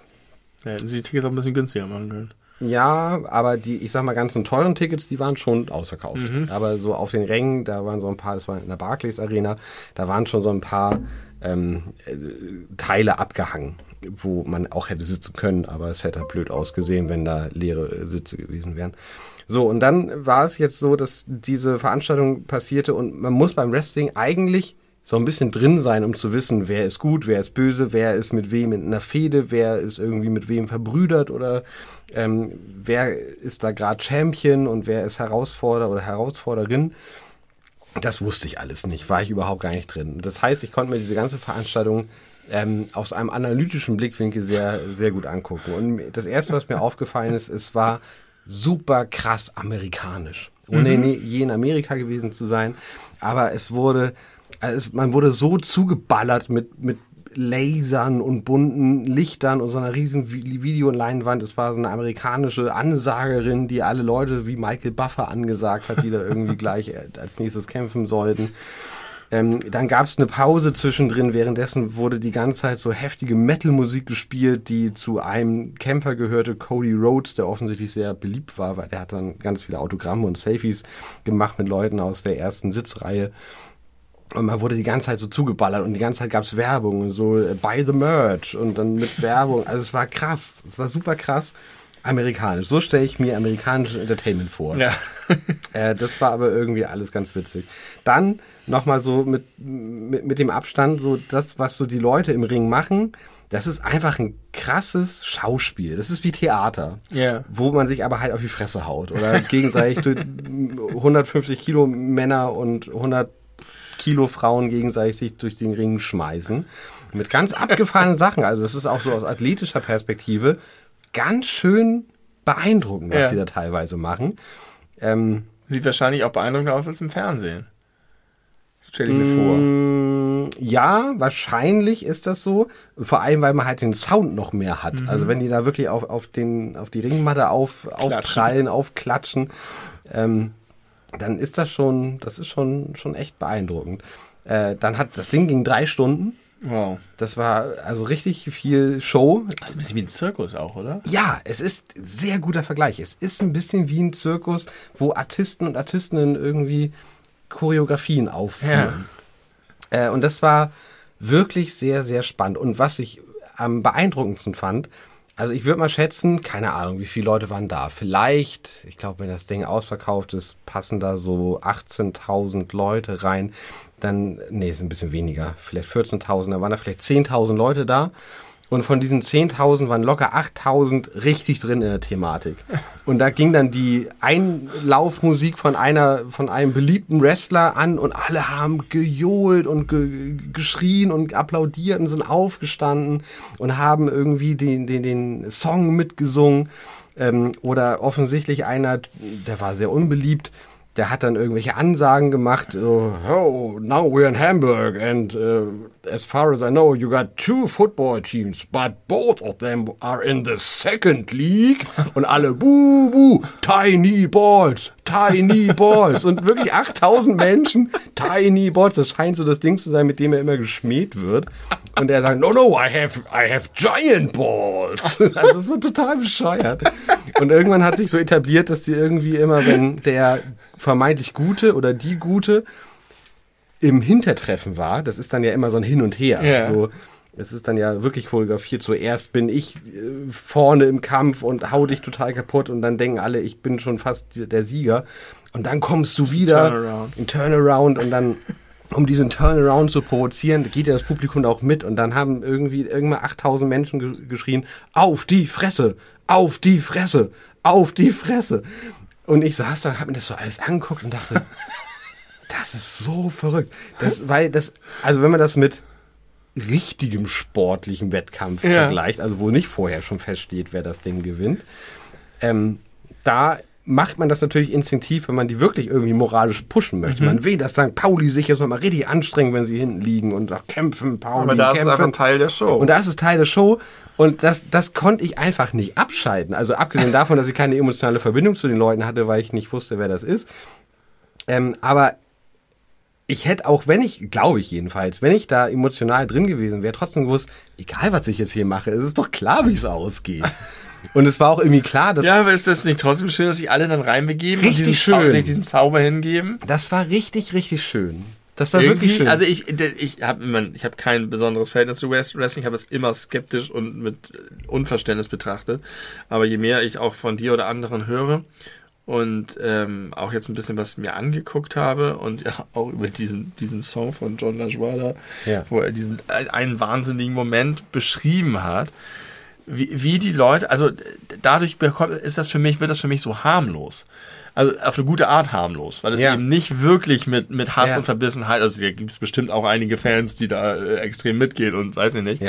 Und dann, äh, aber trotzdem, dass man das Gefühl hat, das ist einfach, alle tragen dazu bei, dass sie einen tollen Abend haben und dass sie Ja. große Emotionen Ja. erleben und dass sie mitgerissen werden und dass es irgendwie in ihrer amerikanischen Übersteigertheit ein bisschen sonderbar, aber schon schön. schön und auch irgendwie so interessant, weil man konnte so gut beobachten, wie es funktioniert, dass jemand als gut und wer als böse wahrgenommen wird. Ja. Weil da war zum Beispiel gleich im ersten Kampf einer, der hieß Dominic Guerrero und das war so ein Typ Fokuhila und der fand sich mega geil. Also vermeintlich, in Anführungszeichen, fand er sich mega geil. Und alle haben ihn ausgebuht, weil er als böse gilt. Und dann hat er immer, wenn er irgendeine gelungene Aktion hatte, hat er sich hin, hingestellt zu den Leuten, hat so die Arme hochgerissen, woraufhin alle gebuht haben. Und er guckte so, hä? Wieso boot er denn jetzt so? Und dann hat er wieder auf den Gegner raufgehauen, wieder sich hingestellt, wieder Arme hoch, alle wieder geboote. Hä? Dann hat, fand sich immer mega gut, hat so an seine Haare gestrichen und sich cool gefunden. Und das fanden halt die Leute blöd. Dann hat er natürlich auch unfair gekämpft. Und das Witzige war, ähm, wir saßen so zwischen Leuten, die das ziemlich ernst genommen haben, so schien es. Und natürlich ist immer ein Referee, ein Ringrichter mit im Ring. Der muss immer so ein, zwei, drei abschlagen, wenn jemand gepinnt wird, so Schultern auf dem Boden, dann ist der Kampf gewonnen. Ja. Beziehungsweise verloren. Und der muss natürlich auch aufpassen, dass da keiner eingreift, der mich nicht mit irgendwie im Kampfgeschehen offiziell drin ist, weil dann gibt es eine Disqualifizierung. Aber dann werden die manchmal begleitet und dann wird manchmal der Referee von jemandem abgelenkt, während dann der andere irgendwas Verbotenes macht und dann Das natürlich zur Show gehört. Und dann gab es da echt Leute, die gesagt haben, hey, Referee, guck, guck, guck, guck, was er macht. Guck, ja, ja, genau, genau so, als wären da Kinder beim Kasperle-Theater. Vorsicht, das Krokodil kommt von hinten. Und es waren erwachsene Männer. Das war so witzig. Das ist doch toll. Das war wirklich Wie toll. Deine Begleitung das empfunden? Ähnlich. Ja. Also die war, die fand es auch alles sehr unterhaltsam. Das ist doch super spannend. Was für eine geile Nische, die halt keine Nische ist, aber doch irgendwie sehr nischenartig. Also aus deutscher Sicht ist es, oder in, innerhalb ja. von Deutschland ist es natürlich eine Nische. Äh, da war auch einer, der kam aus Hamburg, der kam, hat dann natürlich auch den Kampf gewonnen und die, die Hamburg-Flagge so hochgehalten. Alle haben ihm mega zugejubelt und waren voll begeistert. Am Ende kam raus, der kam aus Pinneberg, wo ich dann nicht mehr so richtig mit ihm mitfühlen konnte. Aber dann hat er erzählt, wie viel ihm diese Stadt gegeben hat und so. Also das war schon alles sehr, äh, sehr spannend, sehr aufregend. Vielleicht nicht unbedingt 130 Euro pro Ticket wert, aber ich kenne nichts Vergleichbares. Ja, interessant. Außer Kasperle-Theater in der Grundschule. das, das, das, kommt ihm vielleicht wirklich, wirklich am nächsten. Das ist ein sehr guter Vergleich. Sehr, das ist schade, dass mir das nicht eingefallen ist. Aber das äh, erklärt ganz viel. okay. Ich habe ein, ein, ein passendes Thema, mhm. was auch sehr nischig ist und sehr sonderbar von außen ist, aber auch sehr schön ist. ähm, dir ist es bekannt von den vielen Dingen, die ich so tue und in die ich mich so reinfuchse, ist die seltsamste Sache, die ich mache, dass ich seit zehn Jahren Videospielmusik durchkämme mhm. und sortiere und höre also und Soundtracks. Soundtracks, genau. Die, mhm. die, die Musik, die in Videospielen spielt, Hunderttausende habe ich mir einfach angehört, durchgekämmt, habe in, in Foren gebuddelt und in YouTube-Playlists und habe die für mich schönsten und besten rausgesucht und in ein, natürlich in ein Ranking sortiert. Mhm. Und Ach, 1805 Stück. 1805 Tracks. Wie kam es eigentlich zu dieser Zahl? Ich habe einfach alle reingenommen, die ich für würdig erachtet habe. Okay, und dann waren es so. 1805. Und das waren halt zufällig 1805. Mhm. Und ähm, das ist was, was selbst in den, ich sag mal, nischiger, nerdigeren meinem Umfeld, den Leuten, die ich da kenne, eher als seltsam Google anmutet. Als seltsam anmutet, weil da viel Zeit reingeht und Aufwand und es scheinbar keinen Ertrag gibt. Mhm. Außer dass es ich selber eine diebische Freude daran habe. Aber ich habe darüber halt auch ganz viel Neues entdeckt und auch Communities und andere Leute kennengelernt und so weiter.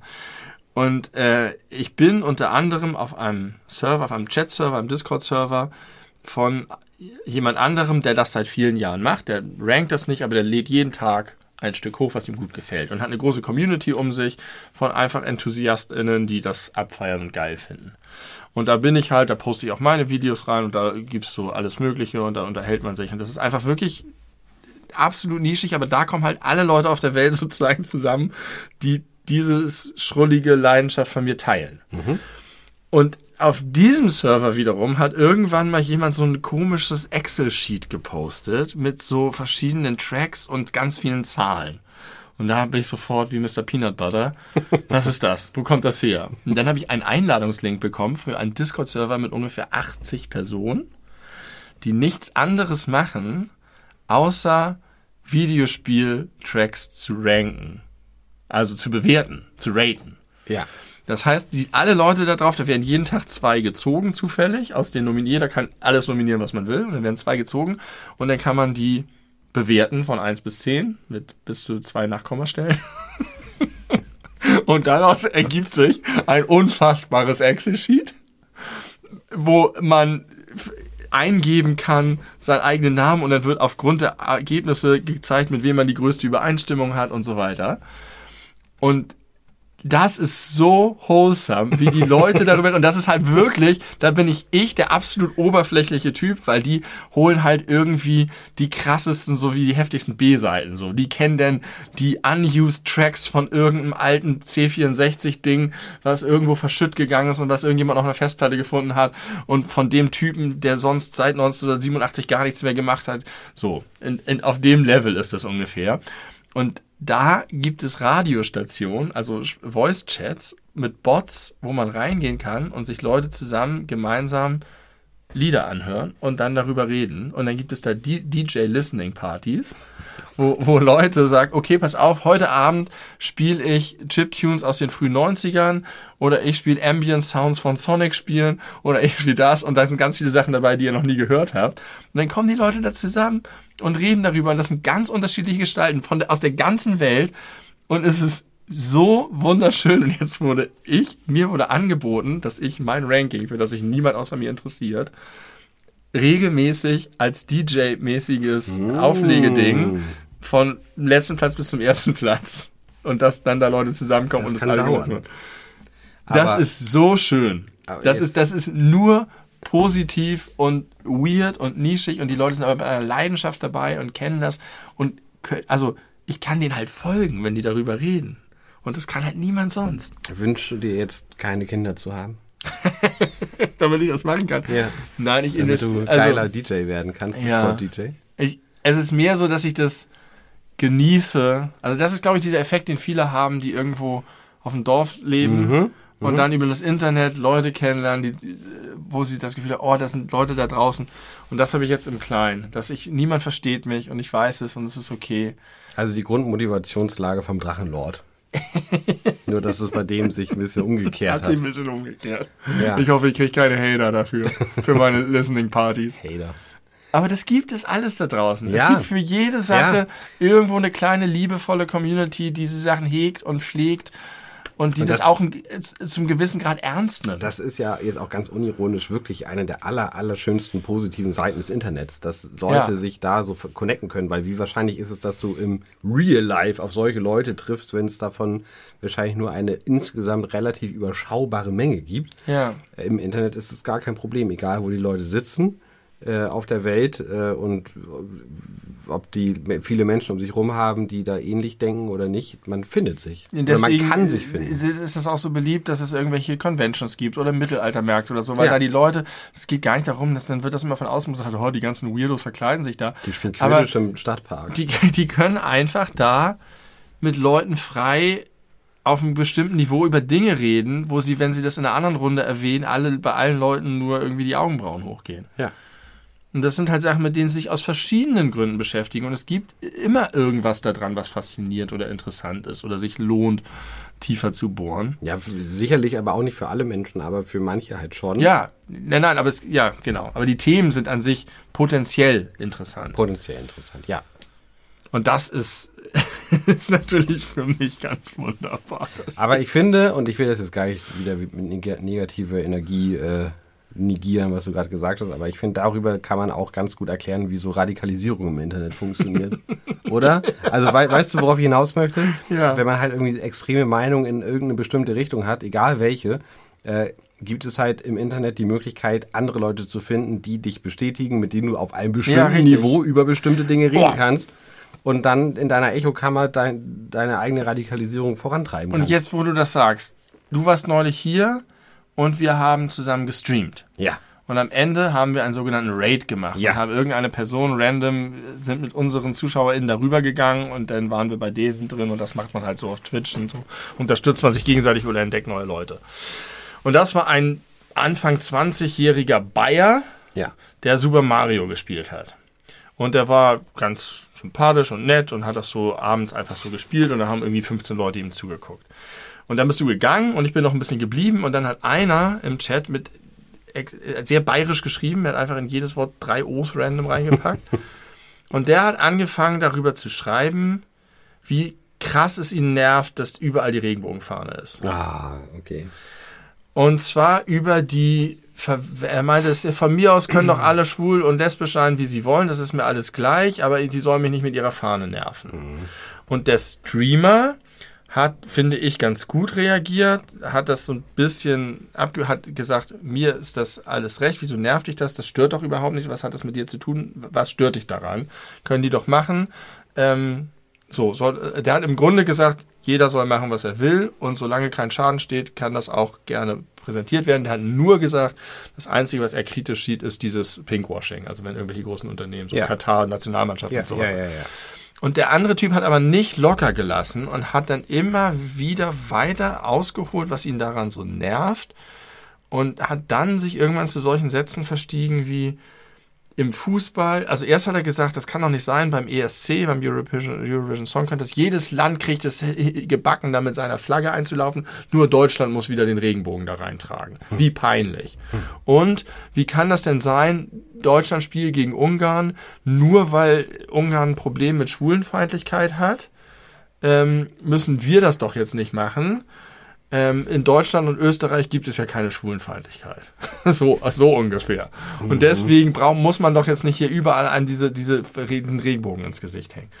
Und ich war da ja zu Gast und ich habe irgendwann nur einmal sowas gesagt wie, also ich habe auch eher ein Problem mit der Deutschlandflagge und finde die Regenbogenflagge schon eine ganz nette Alternative und tut auch nicht weh. Und außerdem ist das vielleicht aber kein Thema, das wir nachts um eins bei Super Mario diskutieren müssen. So, ja. weil ich fand, das war. Und dann war der Streamer super dankbar, hat das aufgegriffen, hat gesagt, ja, und das ist auch das Letzte, was ich dazu sage, dann gehe ich darauf auch nicht weiter ein, dann wünsche ich auch. Und dann hat er aber noch nachgelegt und dann habe ich einfach einen Absatz reingeschrieben, in dem ich sehr zurückhaltend, aber deutlich gesagt habe, es gibt Schwulenfeindlichkeit in Deutschland und Österreich und äh, ich habe das, ich habe einfach so ein bisschen was ausgeführt, drei, vier Sachen, die ich dazu denke, die dazu geführt haben, dass der Streamer das nochmal richtig thematisiert hat und gesagt hat, vielen Dank für den Beitrag, das ist total, und die dazu geführt hat, dass der andere ganz doll zurückgerudert ist. Mhm. Und da habe ich gemerkt, von wegen Echokammer und Radikalisierung und so weiter, wenn solche ein Streamer wie der, der ist relativ jung, der ist vielleicht auch nicht so erfahren in politischen Diskussionen mit solchen Leuten, der hat ein Gefühl dafür, aber so, und solche Leute zusammenkommen und wenn da jetzt entweder jemand reingekommen wäre und gesagt hätte, du blöder Nazi, äh, du Arschloch, äh, was verpiss dich hier, das werden wir nicht sehen, dann hätte der sehr viel schlechter reagiert oder wenn da jetzt noch jemand gewesen wäre und das sich hochgeschaukelt hätte. Ja. Wie man das sich vorstellen kann am Stammtisch. Und ja. da habe ich nochmal gesehen, wie, wie möglich es ist, mit einer Versachlichung, mit einer Trennung, mit guten Argumenten, aber mit einem klaren Standpunkt Leute auch einzufangen und zu überzeugen. Das, was Fahin Urlaub gesagt hat über die ja, AfD-Menschen. Genau, genau das. Und worüber wir auch schon gesagt haben, von wem man kann jetzt aber nicht unter jeden Facebook- und YouTube-Kommentar irgendwas runterschreiben und allen Leuten diskutieren.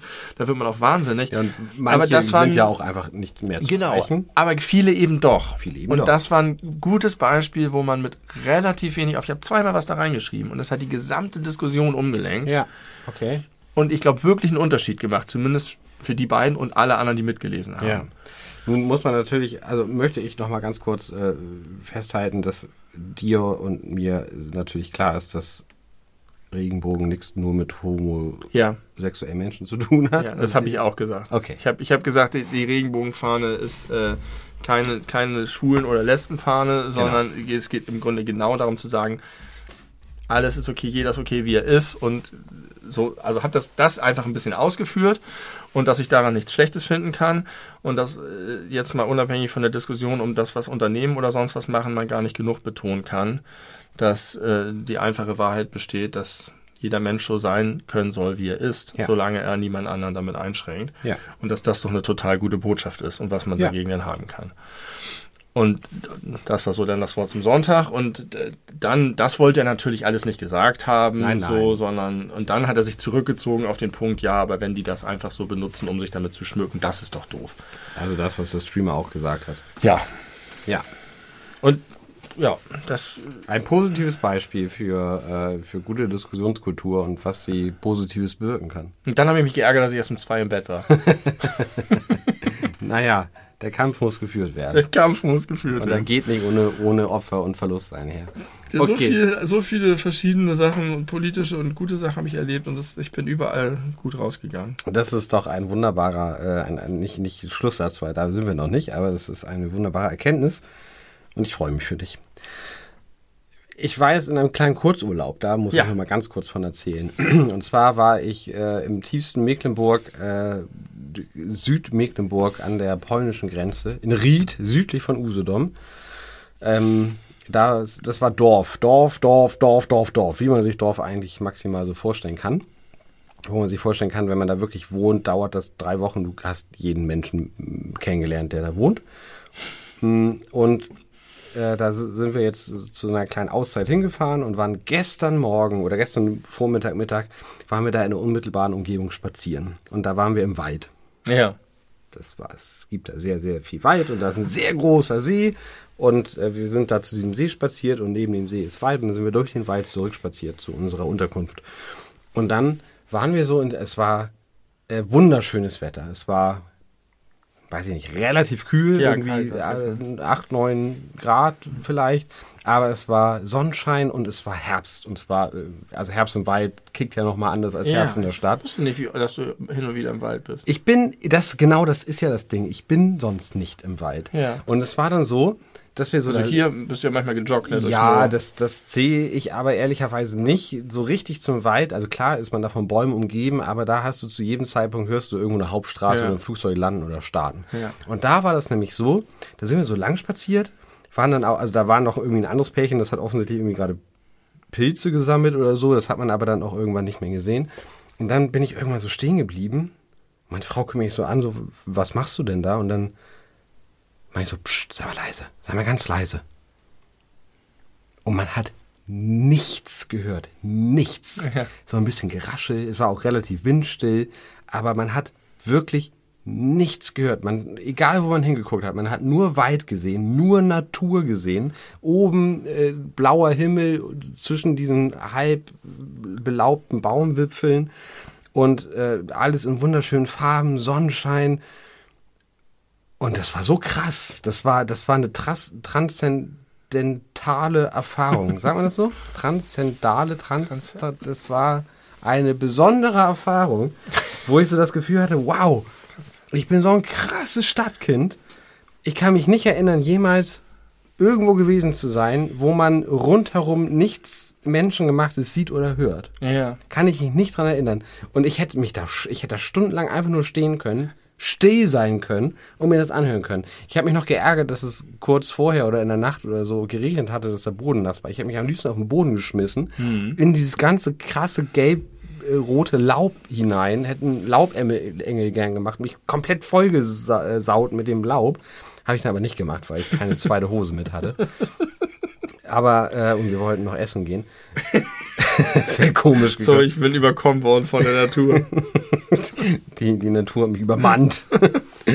Aber das war so krass. Also wirklich, ich kann das überhaupt nicht in Worte fassen, wie ich mich in dem Moment gefühlt habe. Das war eine Mischung aus, irgendwie hat es mich krass gegruselt, weil irgendwie so meine sonstigen Anker me meines Sicherheitsempfindens fehlten komplett.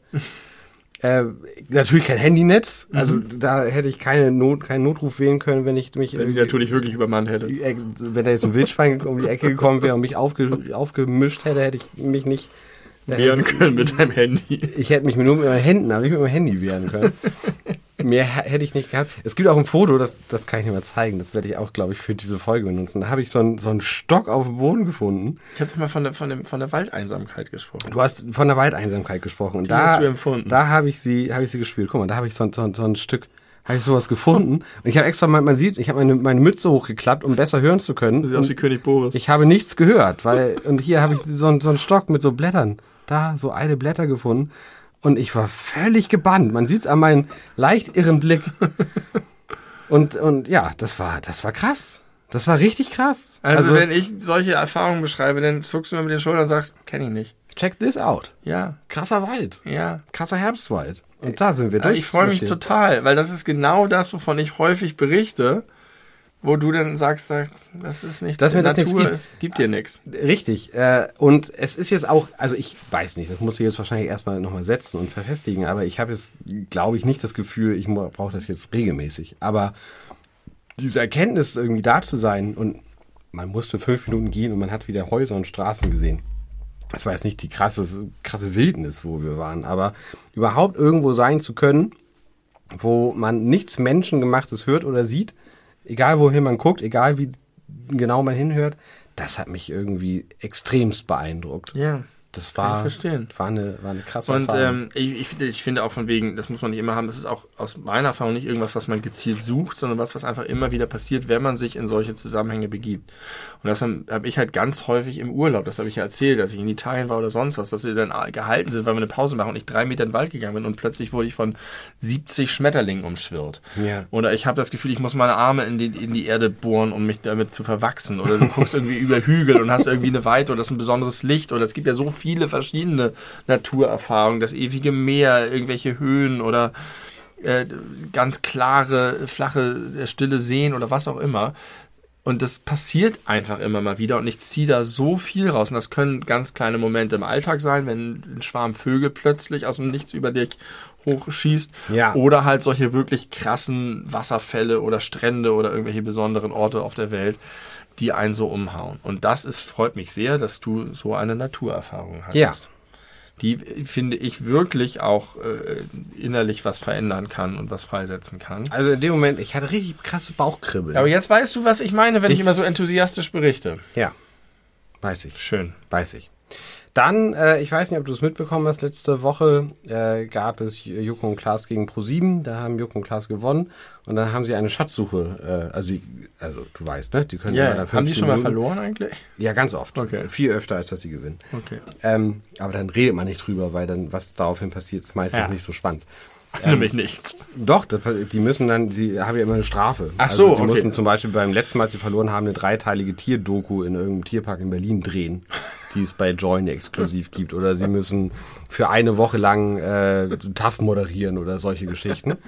Also sie müssen halt irgendwas für ProSieben machen, wenn sie verlieren. Und wenn sie gewinnen, dürfen sie halt machen, was sie, was sie wollen. Und sie haben vor drei Wochen schon mal gewonnen. Dann haben sie gesagt, ey, ey, wir haben gewonnen, aber wir brauchen die Zeit. Wir haben mit ProSieben abgemacht. Wir können die Zeit heute, die wir jetzt sparen, mit dem nächsten Mal, wenn wir gewinnen, Das habe ich gehört. äh, können wir das dann miteinander kombinieren. Haben sie 30 Minuten. Haben sie 30, wobei sie da schon wieder zweieinhalb Minuten für die Erklärung verloren haben, aber genau, das war Ja. die Idee. Und dann hatten sie wieder gewonnen und dann haben alle schon Großes erwartet. Und was war es? Sie haben eine Schatzsuche, eine deutschlandweite Schatzsuche äh, ausgelobt und äh, jeden Tag äh, von dem Mittwoch, wo es losging, bis einschließlich heute, Dienstag, den 14.11., wo wir diese Folge jetzt gerade aufnehmen, haben sie immer um 20.15 Uhr einen weiteren Hinweis für eine weitere Koordinate, Ja. äh, wo es einen Koffer mit einer Million Euro zu finden gibt, Ja. hinterlegt. Und äh, plus einen Code, mit dem man diesen Koffer öffnen Aber warum kann. brauchen sie dafür so viel Sendezeit? Oder Weil sie mit jedem Tag eine weitere Zahl des, äh, des Codes, also der, der, der, der ähm, wie heißt denn das? Der Koordinaten, Koordinate, ja. der, der Koordinaten äh, preisgeben, damit es Ja. nicht gleich nach einem Tag gelöst werden Ja. kann. Ähm, genau. Und das ist jetzt heute so. aufgelöst worden. Heute hat schon jemand diesen Koffer gefunden. Ich habe jetzt nur eben ganz kurz in meiner Pipi-Pause eine Überschrift gelesen. Es scheint so zu sein, dass irgendein berühmter YouTuber oder Twitcher äh, das off, also mit seiner Community gelöst hat und einer seiner Community hat den Koffer gefunden und jetzt ist jetzt Millionär. Ist jetzt einfach Millionär. ja. Krass, oder? Äh, erinnerst du dich, es gab doch mal vor, weiß nicht, 50 Jahren im Fernsehen das Millionenspiel, Mhm. Nee, weiß, ach doch, ja, weiß ich. was ja irgendwie so eine Art äh, Running Man Ja, genau. äh, war in echt, wobei Genau. es eigentlich ja auch nicht echt Nur war. tödlich, nicht tödlich. Nur nicht tödlich, Ja. genau. Und da konnte man ja auch irgendwie, keine Ahnung, 100.000 Mark damals gewinnen, was eine irrsinnige Summe gewesen Ja. ist. Und das ist ja auch jetzt irgendwie potenziell TV-Geschichte, dass einfach ganz Deutschland irgendwie auf, auf Schatzjagd ge, gesetzt wurde. Potenziell. Und jetzt hat jemand tatsächlich eine Million Euro gewonnen. Das wollte ich eigentlich aber gar nicht erzählen. Ich wollte was ganz anderes erzählen. das hier, diese Soße. Weißt Ja. du, wie man die ausspricht? Worcester. Wusstest du, dass die Worcester-Soße ausgeschrieben Ja. wird? Ich dachte, sie heißt Worcester Sauce. Ja, aber da steht sogar Worcestershire Sauce. Ja, das Shire. Worcestershire. Ich habe das aber nicht gesucht. Ja, ich wusste das tatsächlich. Worcester eigentlich, mit einem langen Ja, U. okay, Worcester. Ja. Worcester-Soße. ja, die haben wir ja völlig, äh, also W-O-R-C-E-S-T-E-R. völlig bescheuerte Schreibweise. Worcester. Was für ein Edinburgh, Quatsch. Edi- Edinburgh, Edinburgh. Edinburgh, Edinburgh. Ja, das ist alles, das ist so, Worcestersoße. Ja, wusste ich tatsächlich, wusste, wusste ich. Wo, wusstest du? Dann Aber es ist äh, gleich nachzuvollziehen, dass man das nicht unbedingt weiß. ein kleiner Servicehinweis. Ja, sag mal. Ganz kleiner Servicehinweis. Falls ihr das noch nicht mitbekommen habt, man kann jetzt WhatsApp-Nachrichten bearbeiten, nachdem man sie versendet hat. Ach was, Ist das nicht geil? das ist ja krass. Nachricht lange anklicken, dann kann man auf Bearbeiten drücken. cool. dann kannst du Ehrlich, die sind die. Rechtschreibfehler vorbei. Und man Genau. kann hinterher behaupten, man hätte was geschrieben, dass Der- man um neun kommt und nicht um acht. Da steht bearbeitet um. Okay. Also Ich habe ich hab nur einen Rechtschreibfehler korrigiert. ich habe aus den Fragezeichen statt ein Ausrufezeichen. Ne? Ja? Ähm, der Mond, unser Lieblingsthema. Ja, ich liebe Heute den gelernt. Was glaubst du, wie, welche Temperatur ist auf dem Mond? Auf dem Mond selbst würde ich sagen, sind 6 Grad Celsius. Durchgängig? Ja, immer. Also je nachdem, ob das die sonnenzugewandte Seite ist oder nicht. Das ist schon mal erstmal witzig. Es gibt gar nicht eine Dark Side und eine Bright Side of the Moon, sondern der Mond wird in einem Laufe eines Monats komplett erleuchtet. Ja, aber es gibt doch zu jedem Zeitpunkt eine Dark ja, Side. das ist richtig. Aber ich hatte irgendwie gedacht, weil er sich ja um diese. Er guckt ja immer mit derselben Seite zu uns. Mhm. Wir sehen ja immer das Mondgebirge, weil er sich so um die Erde rumdreht. Mhm. Aber trotzdem bewegt sich ja das ganze Gebilde um die Sonne und dadurch wird er auch im Laufe eines Monats komplett von allen Seiten müssen die, die ganzen Nazis, die da wohnen, immer schnell umziehen, immer weiterziehen, dass sie auf Genau. der Dark Side bleiben. Ja. Mhm. So, genau, deswegen macht das mit den Basen bei Iron Sky gar keinen Sinn.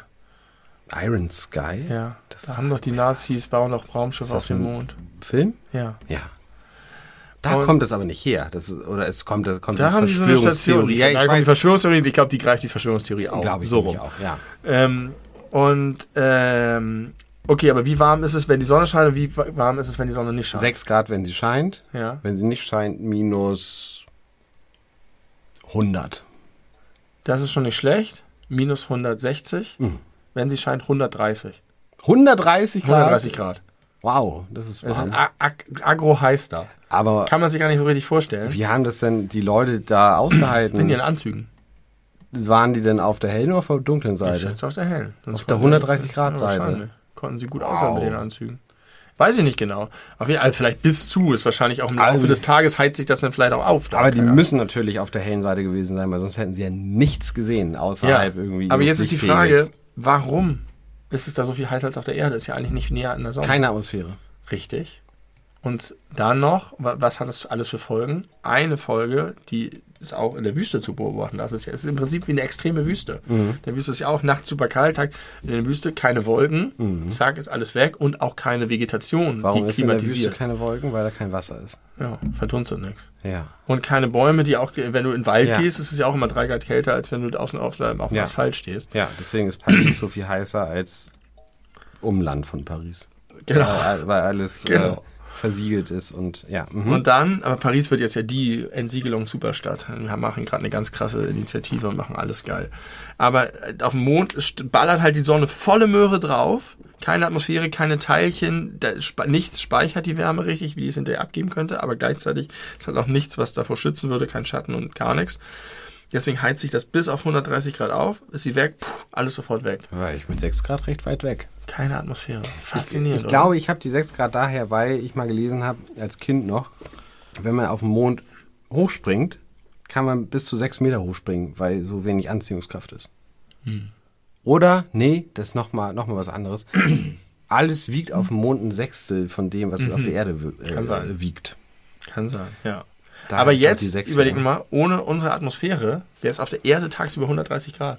Ja, ohne Atmosphäre könnte ich einfach nichts überleben. Ja, Mensch aber, aber dass Pflanzen. das auch noch, also bei Atmosphäre denke ich eher an Sauerstoff und so, aber Ja, nicht an nee, Klimatisierung. das, das ist mir durchaus bewusst. Geil, oder? Wie unwahrscheinlich, ich dass mein, wir hier leben Also können. ich meine, spätestens seit seitdem irgendwie das Ozonloch dick in den Medien war, muss man doch eigentlich ein Grundverständnis davon ja, haben. muss man. Sollte man. Könnte man, könnte man. Könnte so kann man. es vielleicht sagen. Könnte man.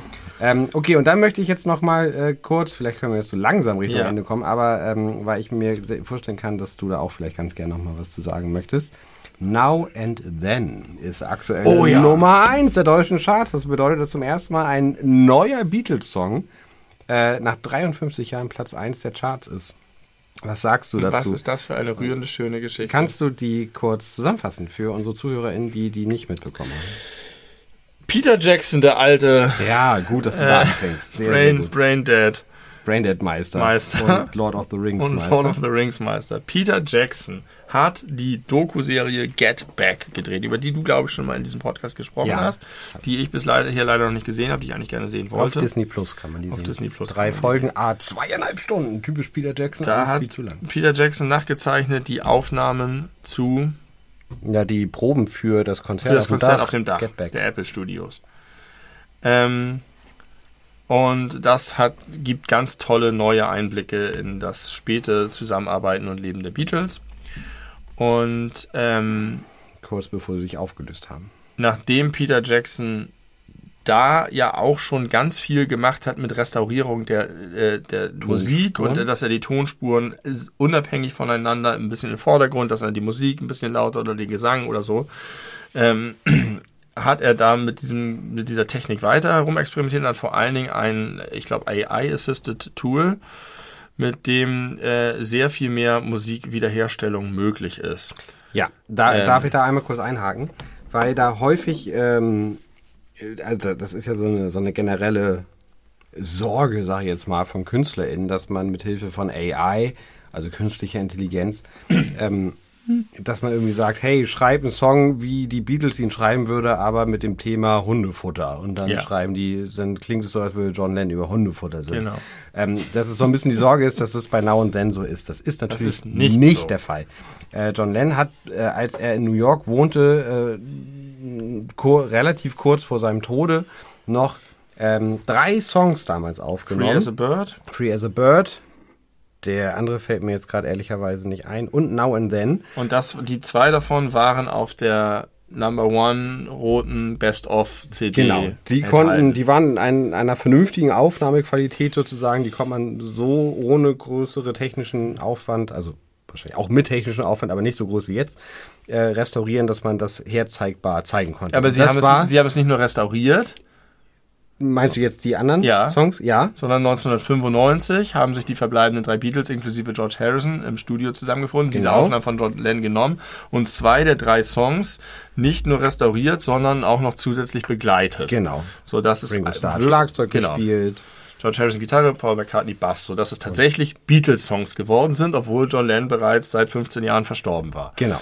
Und äh, dann haben sie sich Now and Then gewidmet, aber bei Now and Then gab es das Problem, dass sie erstens ging ihnen so ein bisschen die Zeit aus und zweitens konnten sie die ähm, Stimme von John Lennon, die sehr leise war, nicht laut genug machen, ohne dass das Klavier zu laut war und es Genau, gab er einen hat fiesen Brummton noch Genau, im er hat am, am, am Klavier, also er hat eine Tonaufnahme gemacht mit irgendeinem, irgendeinem Gerät. Kassettenrekorder. Kassettenrekorder oder so, hat dazu Piano gespielt, dazu gesungen.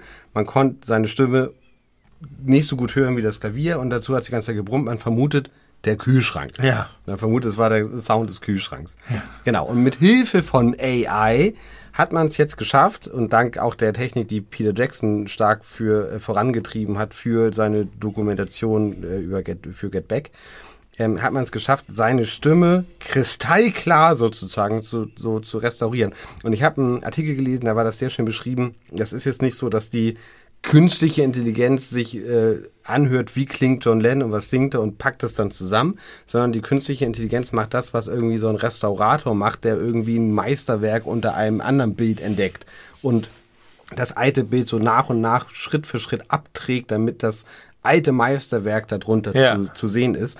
Also er, das, die, die künstliche Intelligenz hat dafür gesorgt, dass alles andere, was nicht die Stimme ist, runtergeregelt wird, so dass man nur noch die Stimmenspur hat. Genau. Und das Gute ist, dadurch, dass man 95 sich diesem Song schon mal gewidmet hat, haben auch, hat auch damals schon George Harrison eine Gitarrenspur oder mehrere Gitarrenspuren dazu gespielt. Und jetzt nochmal ganz neu, wo man seine Stimme da raus äh, exerpiert hat. Kann man das sagen? Sagen wir einfach mal. sagen wir einfach mal, äh, konnten dann jetzt ganz äh, vor kurzem die sehr alten Ringo Starr und Paul McCartney nochmal ins Studio gehen, Schlagzeug dazu spielen, Bass dazu spielen, ich glaube nochmal irgendwelche Streicherarrangements Richtig, und Paul. McCartney hat auch noch ein Gitarrensolo im Stile von George Harrison mit eingespielt. Genau. Und der Song heißt Now and Then. Now Was für ein absurder Zufall. Und auch das, das Thema des Songs ist, ist so. Und es ist auch ein ganz hübsches Lied. Man vermutet, dass das geschrieben wurde damals für Paul McCartney. Ja, er hat also, es nämlich auf einer Kassette, hat er vor, For Paul. Paul. draufgeschrieben und Yoko Ono hat es dann zweit- äh, 1995 eben den verbleibenden Beatles überreicht. Und ähm, ja, und dann haben sie überlegt, hätte das. Hast du denn das Video auch dazu gesehen, wo Ja. sie darüber reden und so? Hab ich, hab ich gesehen. Ja, es ist, ich finde, eine wirklich, eine so schöne Geschichte. Vor allem von dem Hintergrund dieser Band und der Trennung und dem Tod und dem Tod von George Harrison. Und da kommt so viel zusammen, dass man Ja. das sagt, das ist wirklich ein würdiges und nicht irgendwie. Ich habe heute im Spiegel, habe ich irgendwie eine Kolumne gesehen, wo, ich weiß nicht, wer das war, ob das, keine Ahnung, so ein, so einen zynischen Kommentar dazu geschrieben. Also, hör, Peter Jackson gräbt jetzt die alten Beatles aus und will jetzt noch sich selber zum fünften Ah, Beatle machen Bullshit. und will sich jetzt in die Jackson 5 umbenennen und so. also, war, war so richtig gehässig und unpassend Ja, für diese schöne wahrscheinlich- Geschichte. Jemand den okayen Gag mit Jackson 5 irgendwie im Kopf gehabt und hat dann Artikel Ja. drumherum gestrickt. Genau. So ein Quatsch. Nein, das ist, ein, äh, also ist nix, kein, keine herausragende Kunst, würde ich jetzt mal sagen, aber schon irgendwie äh, ein schöner Song und eben halt mit dieser ganzen Geschichte und so viele Jahre, nachdem die Beatles sich äh, getrennt haben, so viele Jahre, nachdem äh, John Lennon erschossen wurde, das finde ich auch, finde ich richtig schön. Und alle spielen auf der Aufnahme zusammen. Ja. Es ist wirklich ein Beatles-Song. Ja, und der letzte. Der letzte. Definitiv der letzte. Und er geht Nummer eins. Das finde ich irgendwie auch schön, weil Ja. die haben ja doch äh, sehr viele äh, Chartrekorde äh, aufgestellt und über Jahrzehnte gehalten, bis Capital Bra irgendwie ein paar davon jetzt in Deutschland gebrochen hat, vor vier Jahren oder so. Aber dass sie jetzt nach 53 Jahren oder so nochmal auf eins gehen, das ist schon irgendwie eine geile Geschichte. Ja, Now das hätte John. Lennon auch gut gefallen. Glaube ich auch. Der hätte es gut gefunden. Bin ich mir ziemlich sicher. Das fand ich schön. Das war Wholesome, wie du vorhin schon so schön äh, zu einer anderen Thematik gesagt hattest. Das ist äh, eigentlich der beste Begriff dazu. Ja, ich wollte jetzt eigentlich noch zwei kleine Aufreger machen, aber das lasse ich jetzt einfach sein. Wir können uns beim nächsten Mal wieder ein bisschen aufregen. Aber ich finde, das ist ein, ein schöner, schöner Schlusspunkt nach einer gut zweistündigen Folge. Wie gut wir diese Geschichte auch wechselseitig erzählt haben. Ja, ne? Ja, das hat voll geklappt. Ich wusste gar nicht, wie gut du darüber informiert Ich bist. habe das alles gesehen und gelesen. Ich auch. Richtig toll. Gut, dass wir uns jetzt gegenseitig Dinge erzählt haben, die wir alle schon kennen. Aber uns hören ja durchaus äh, viele Menschen zu. Es werden immer mehr. Sukzessive werden es immer kann, mehr. was, ist, was sind das für Leute? Gute Leute. Ich Und vor allem heißt es ja wahrscheinlich, dass die anderen dabei bleiben, außer manche. Außer manche. die meisten bleiben dabei, manche nicht. Aber es kommen immer mehr Leute dazu. Aber gleichzeitig sinkt sukzessive unsere Durchschnittsbewertung bei Spotify. wir waren bei 5,0. Dann, als ich irgendwann später guckte, waren wir bei 4,8. Dann bei 4,7. Und jetzt zuletzt bei 4,6. Also ihr Racker, äh, macht was dagegen, unterstützt uns und sagt all euren FreundInnen, dass sie uns fünf Sterne geben sollen, auch wenn sie uns nicht hören. Also ich finde ehrlicherweise, äh, man muss uns ja hören. Man kann ja nicht einfach random irgendwelche Podcasts bewerten. Man muss irgendwie Ah. mindestens eine Folge, wenn nicht ein paar mehr gehört haben, um überhaupt die Berechtigung zu bekommen. Wow, das heißt, Leute haben ganze Folgen gehört und danach uns gehatet. Ich weiß, wie gesagt, nicht genau, wie viel man dafür Ja. hören muss, ob jetzt zehn Minuten reichen oder ob man drei ganze Folgen hören muss, keine Ahnung. Aber wenn du jetzt einen völlig neuen Podcast suchst und den bewerten wolltest, ging es nicht. Gut. Also man muss da auf jeden Fall ein bisschen was von gehört haben.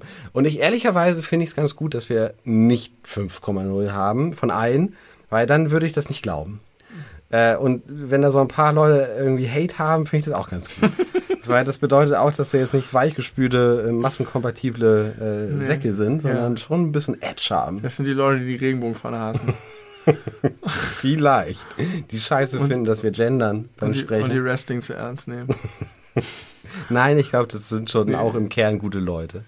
Ja, wahrscheinlich schon. Das ist so wie Leute, Menschen. Menschen, die, die äh, zu Wacken gehen. Aber ich finde, jetzt unter 4,5 sollten wir nicht singen. Nee, 4,5 ist schon die untere Grenze. Das Ja. würde ich auch sagen. Ich will gucken jetzt mal ganz aktuell, wo wir Also ihr Racker, ihr könnt trotzdem, finde ich mal, ein bisschen noch, äh, falls ihr selber noch nicht tätig wurdet, werdet das doch mal. Werdet doch mal. Konsumiert nicht nur unseren Podcast, sondern gebt ihm auch Gebt uns doch mal zurück. was zurück. So viel Leute, die Aufwand. tollen, lieben Kommentare, die wir bekommen. Hier, also 4,6 bei 42 Bewertungen. Ja. Unsere Kategorien sind Gesellschaft, Wissen und Comedy. Ich finde, das sollte Halbwissen heißen. Das gab es nicht zur Auswahl. Ich fand das schon sehr passend. Gesellschaft, Wissen und Comedy. Das ist unser Podcast. Wir sind bald wieder zurück. Wer weiß wann. Keine Ahnung. Ich nicht. Du? Ich weiß es nicht. Ich weiß es auch nicht. Ich weiß nur den spätestmöglichen Zeitpunkt. Das ist nämlich in zwei Wochen. Aber jetzt ist erstmal heute. Was wird auf jeden Fall passieren bis zum nächsten Podcast? Wir werden zusammen ein Krimi-Dinner erlebt haben. Ja, kommenden Freitag. Während an, an dem Tag, wo diese Folge erscheint, Werden wir ermitteln, ein Krimi-Dinner. Wer von uns beiden der Mörder ist. Ist es einer von uns beiden? Weißt du schon? Nein, ich weiß es natürlich nicht. Also ich muss sagen, deine Kinder haben äh, mir und meiner Frau die Einladungskarten dafür Ja. gebracht und dann haben sie uns relativ stolz erzählt, wir wissen genau, äh, wer, ne? Weil, mit der Begründung, weil wir die Gastgeber sind. Und dann dachte ich, naja, du bist ja auch Gastgeber. Ne? Nein, nein, nein, sie sind die Gastgeber. Ach, die beiden sind Es gibt eine. Rolle tatsächlich in dem Dings so. Ah ja, okay. Aber die wissen es nicht. Haben sie behauptet. Ja, das stimmt nicht. Deine Kinder lügen. Ja, die lügen. Gib Aber, Satz heiße Ohren. aber sie waren als, also zumindest ein, ein, einseitig als Detektiv verkleidet. ja, sehr gut, haben wir Und sofort für, erkannt. für die anderen Gäste haben sie die Rollen gewechselt. Also durften, haben sie das Kostüm getauscht. Also Ah, jeder durfte einmal sein. sehr gut. Sehr, sehr gut. Okay. Ähm, ja, Da also davon werden wir dann berichten, wer, wer wen umgebracht hat. Ist das dein erstes Kriminelles? Nee, ich habe schon mal eins gemacht. ich habe auch schon mal eins gemacht. Ich weiß noch nicht, ob ich mit oder ohne Akzent sprechen soll. Ohne. Ja? Ja. Okay. Okay. Weiß ich noch nicht. Vielleicht, vielleicht muss ich das Bitte doch. nicht mit. Bitte ohne. Was wäre das für ein Akzent? Ich darf ihn nicht verraten, glaube ich. ihn nicht verraten. Oder? Naja, jetzt könnte ich in die Rollenbeschreibung gucken und überlegen, wer davon an. Oh, es wäre ein französischer Akzent. Bitte keinen französischen Akzent. Nein. Schrecklich. Ich bin Texaner. Ach, du bist der Texaner mit den Waffen, der keine tragen darf in Europa. Genau. Wir werden berichten. Bis Bob, zum Bob nächsten Drill Mal. ist mein Name. Ich heiße irgendwas mit Tweet. Tweets. Tweet. Keine Ahnung. Äh, Okay. Liebe Freundinnen da draußen, danke fürs Zuhören dieser besonderen Folge. Benny, vielen Dank an dich. Ben- Benny, vielen Dank auch an dich. In spätestens zwei Wochen hören wir uns wieder. Bis dahin. Gehabt euch wohl.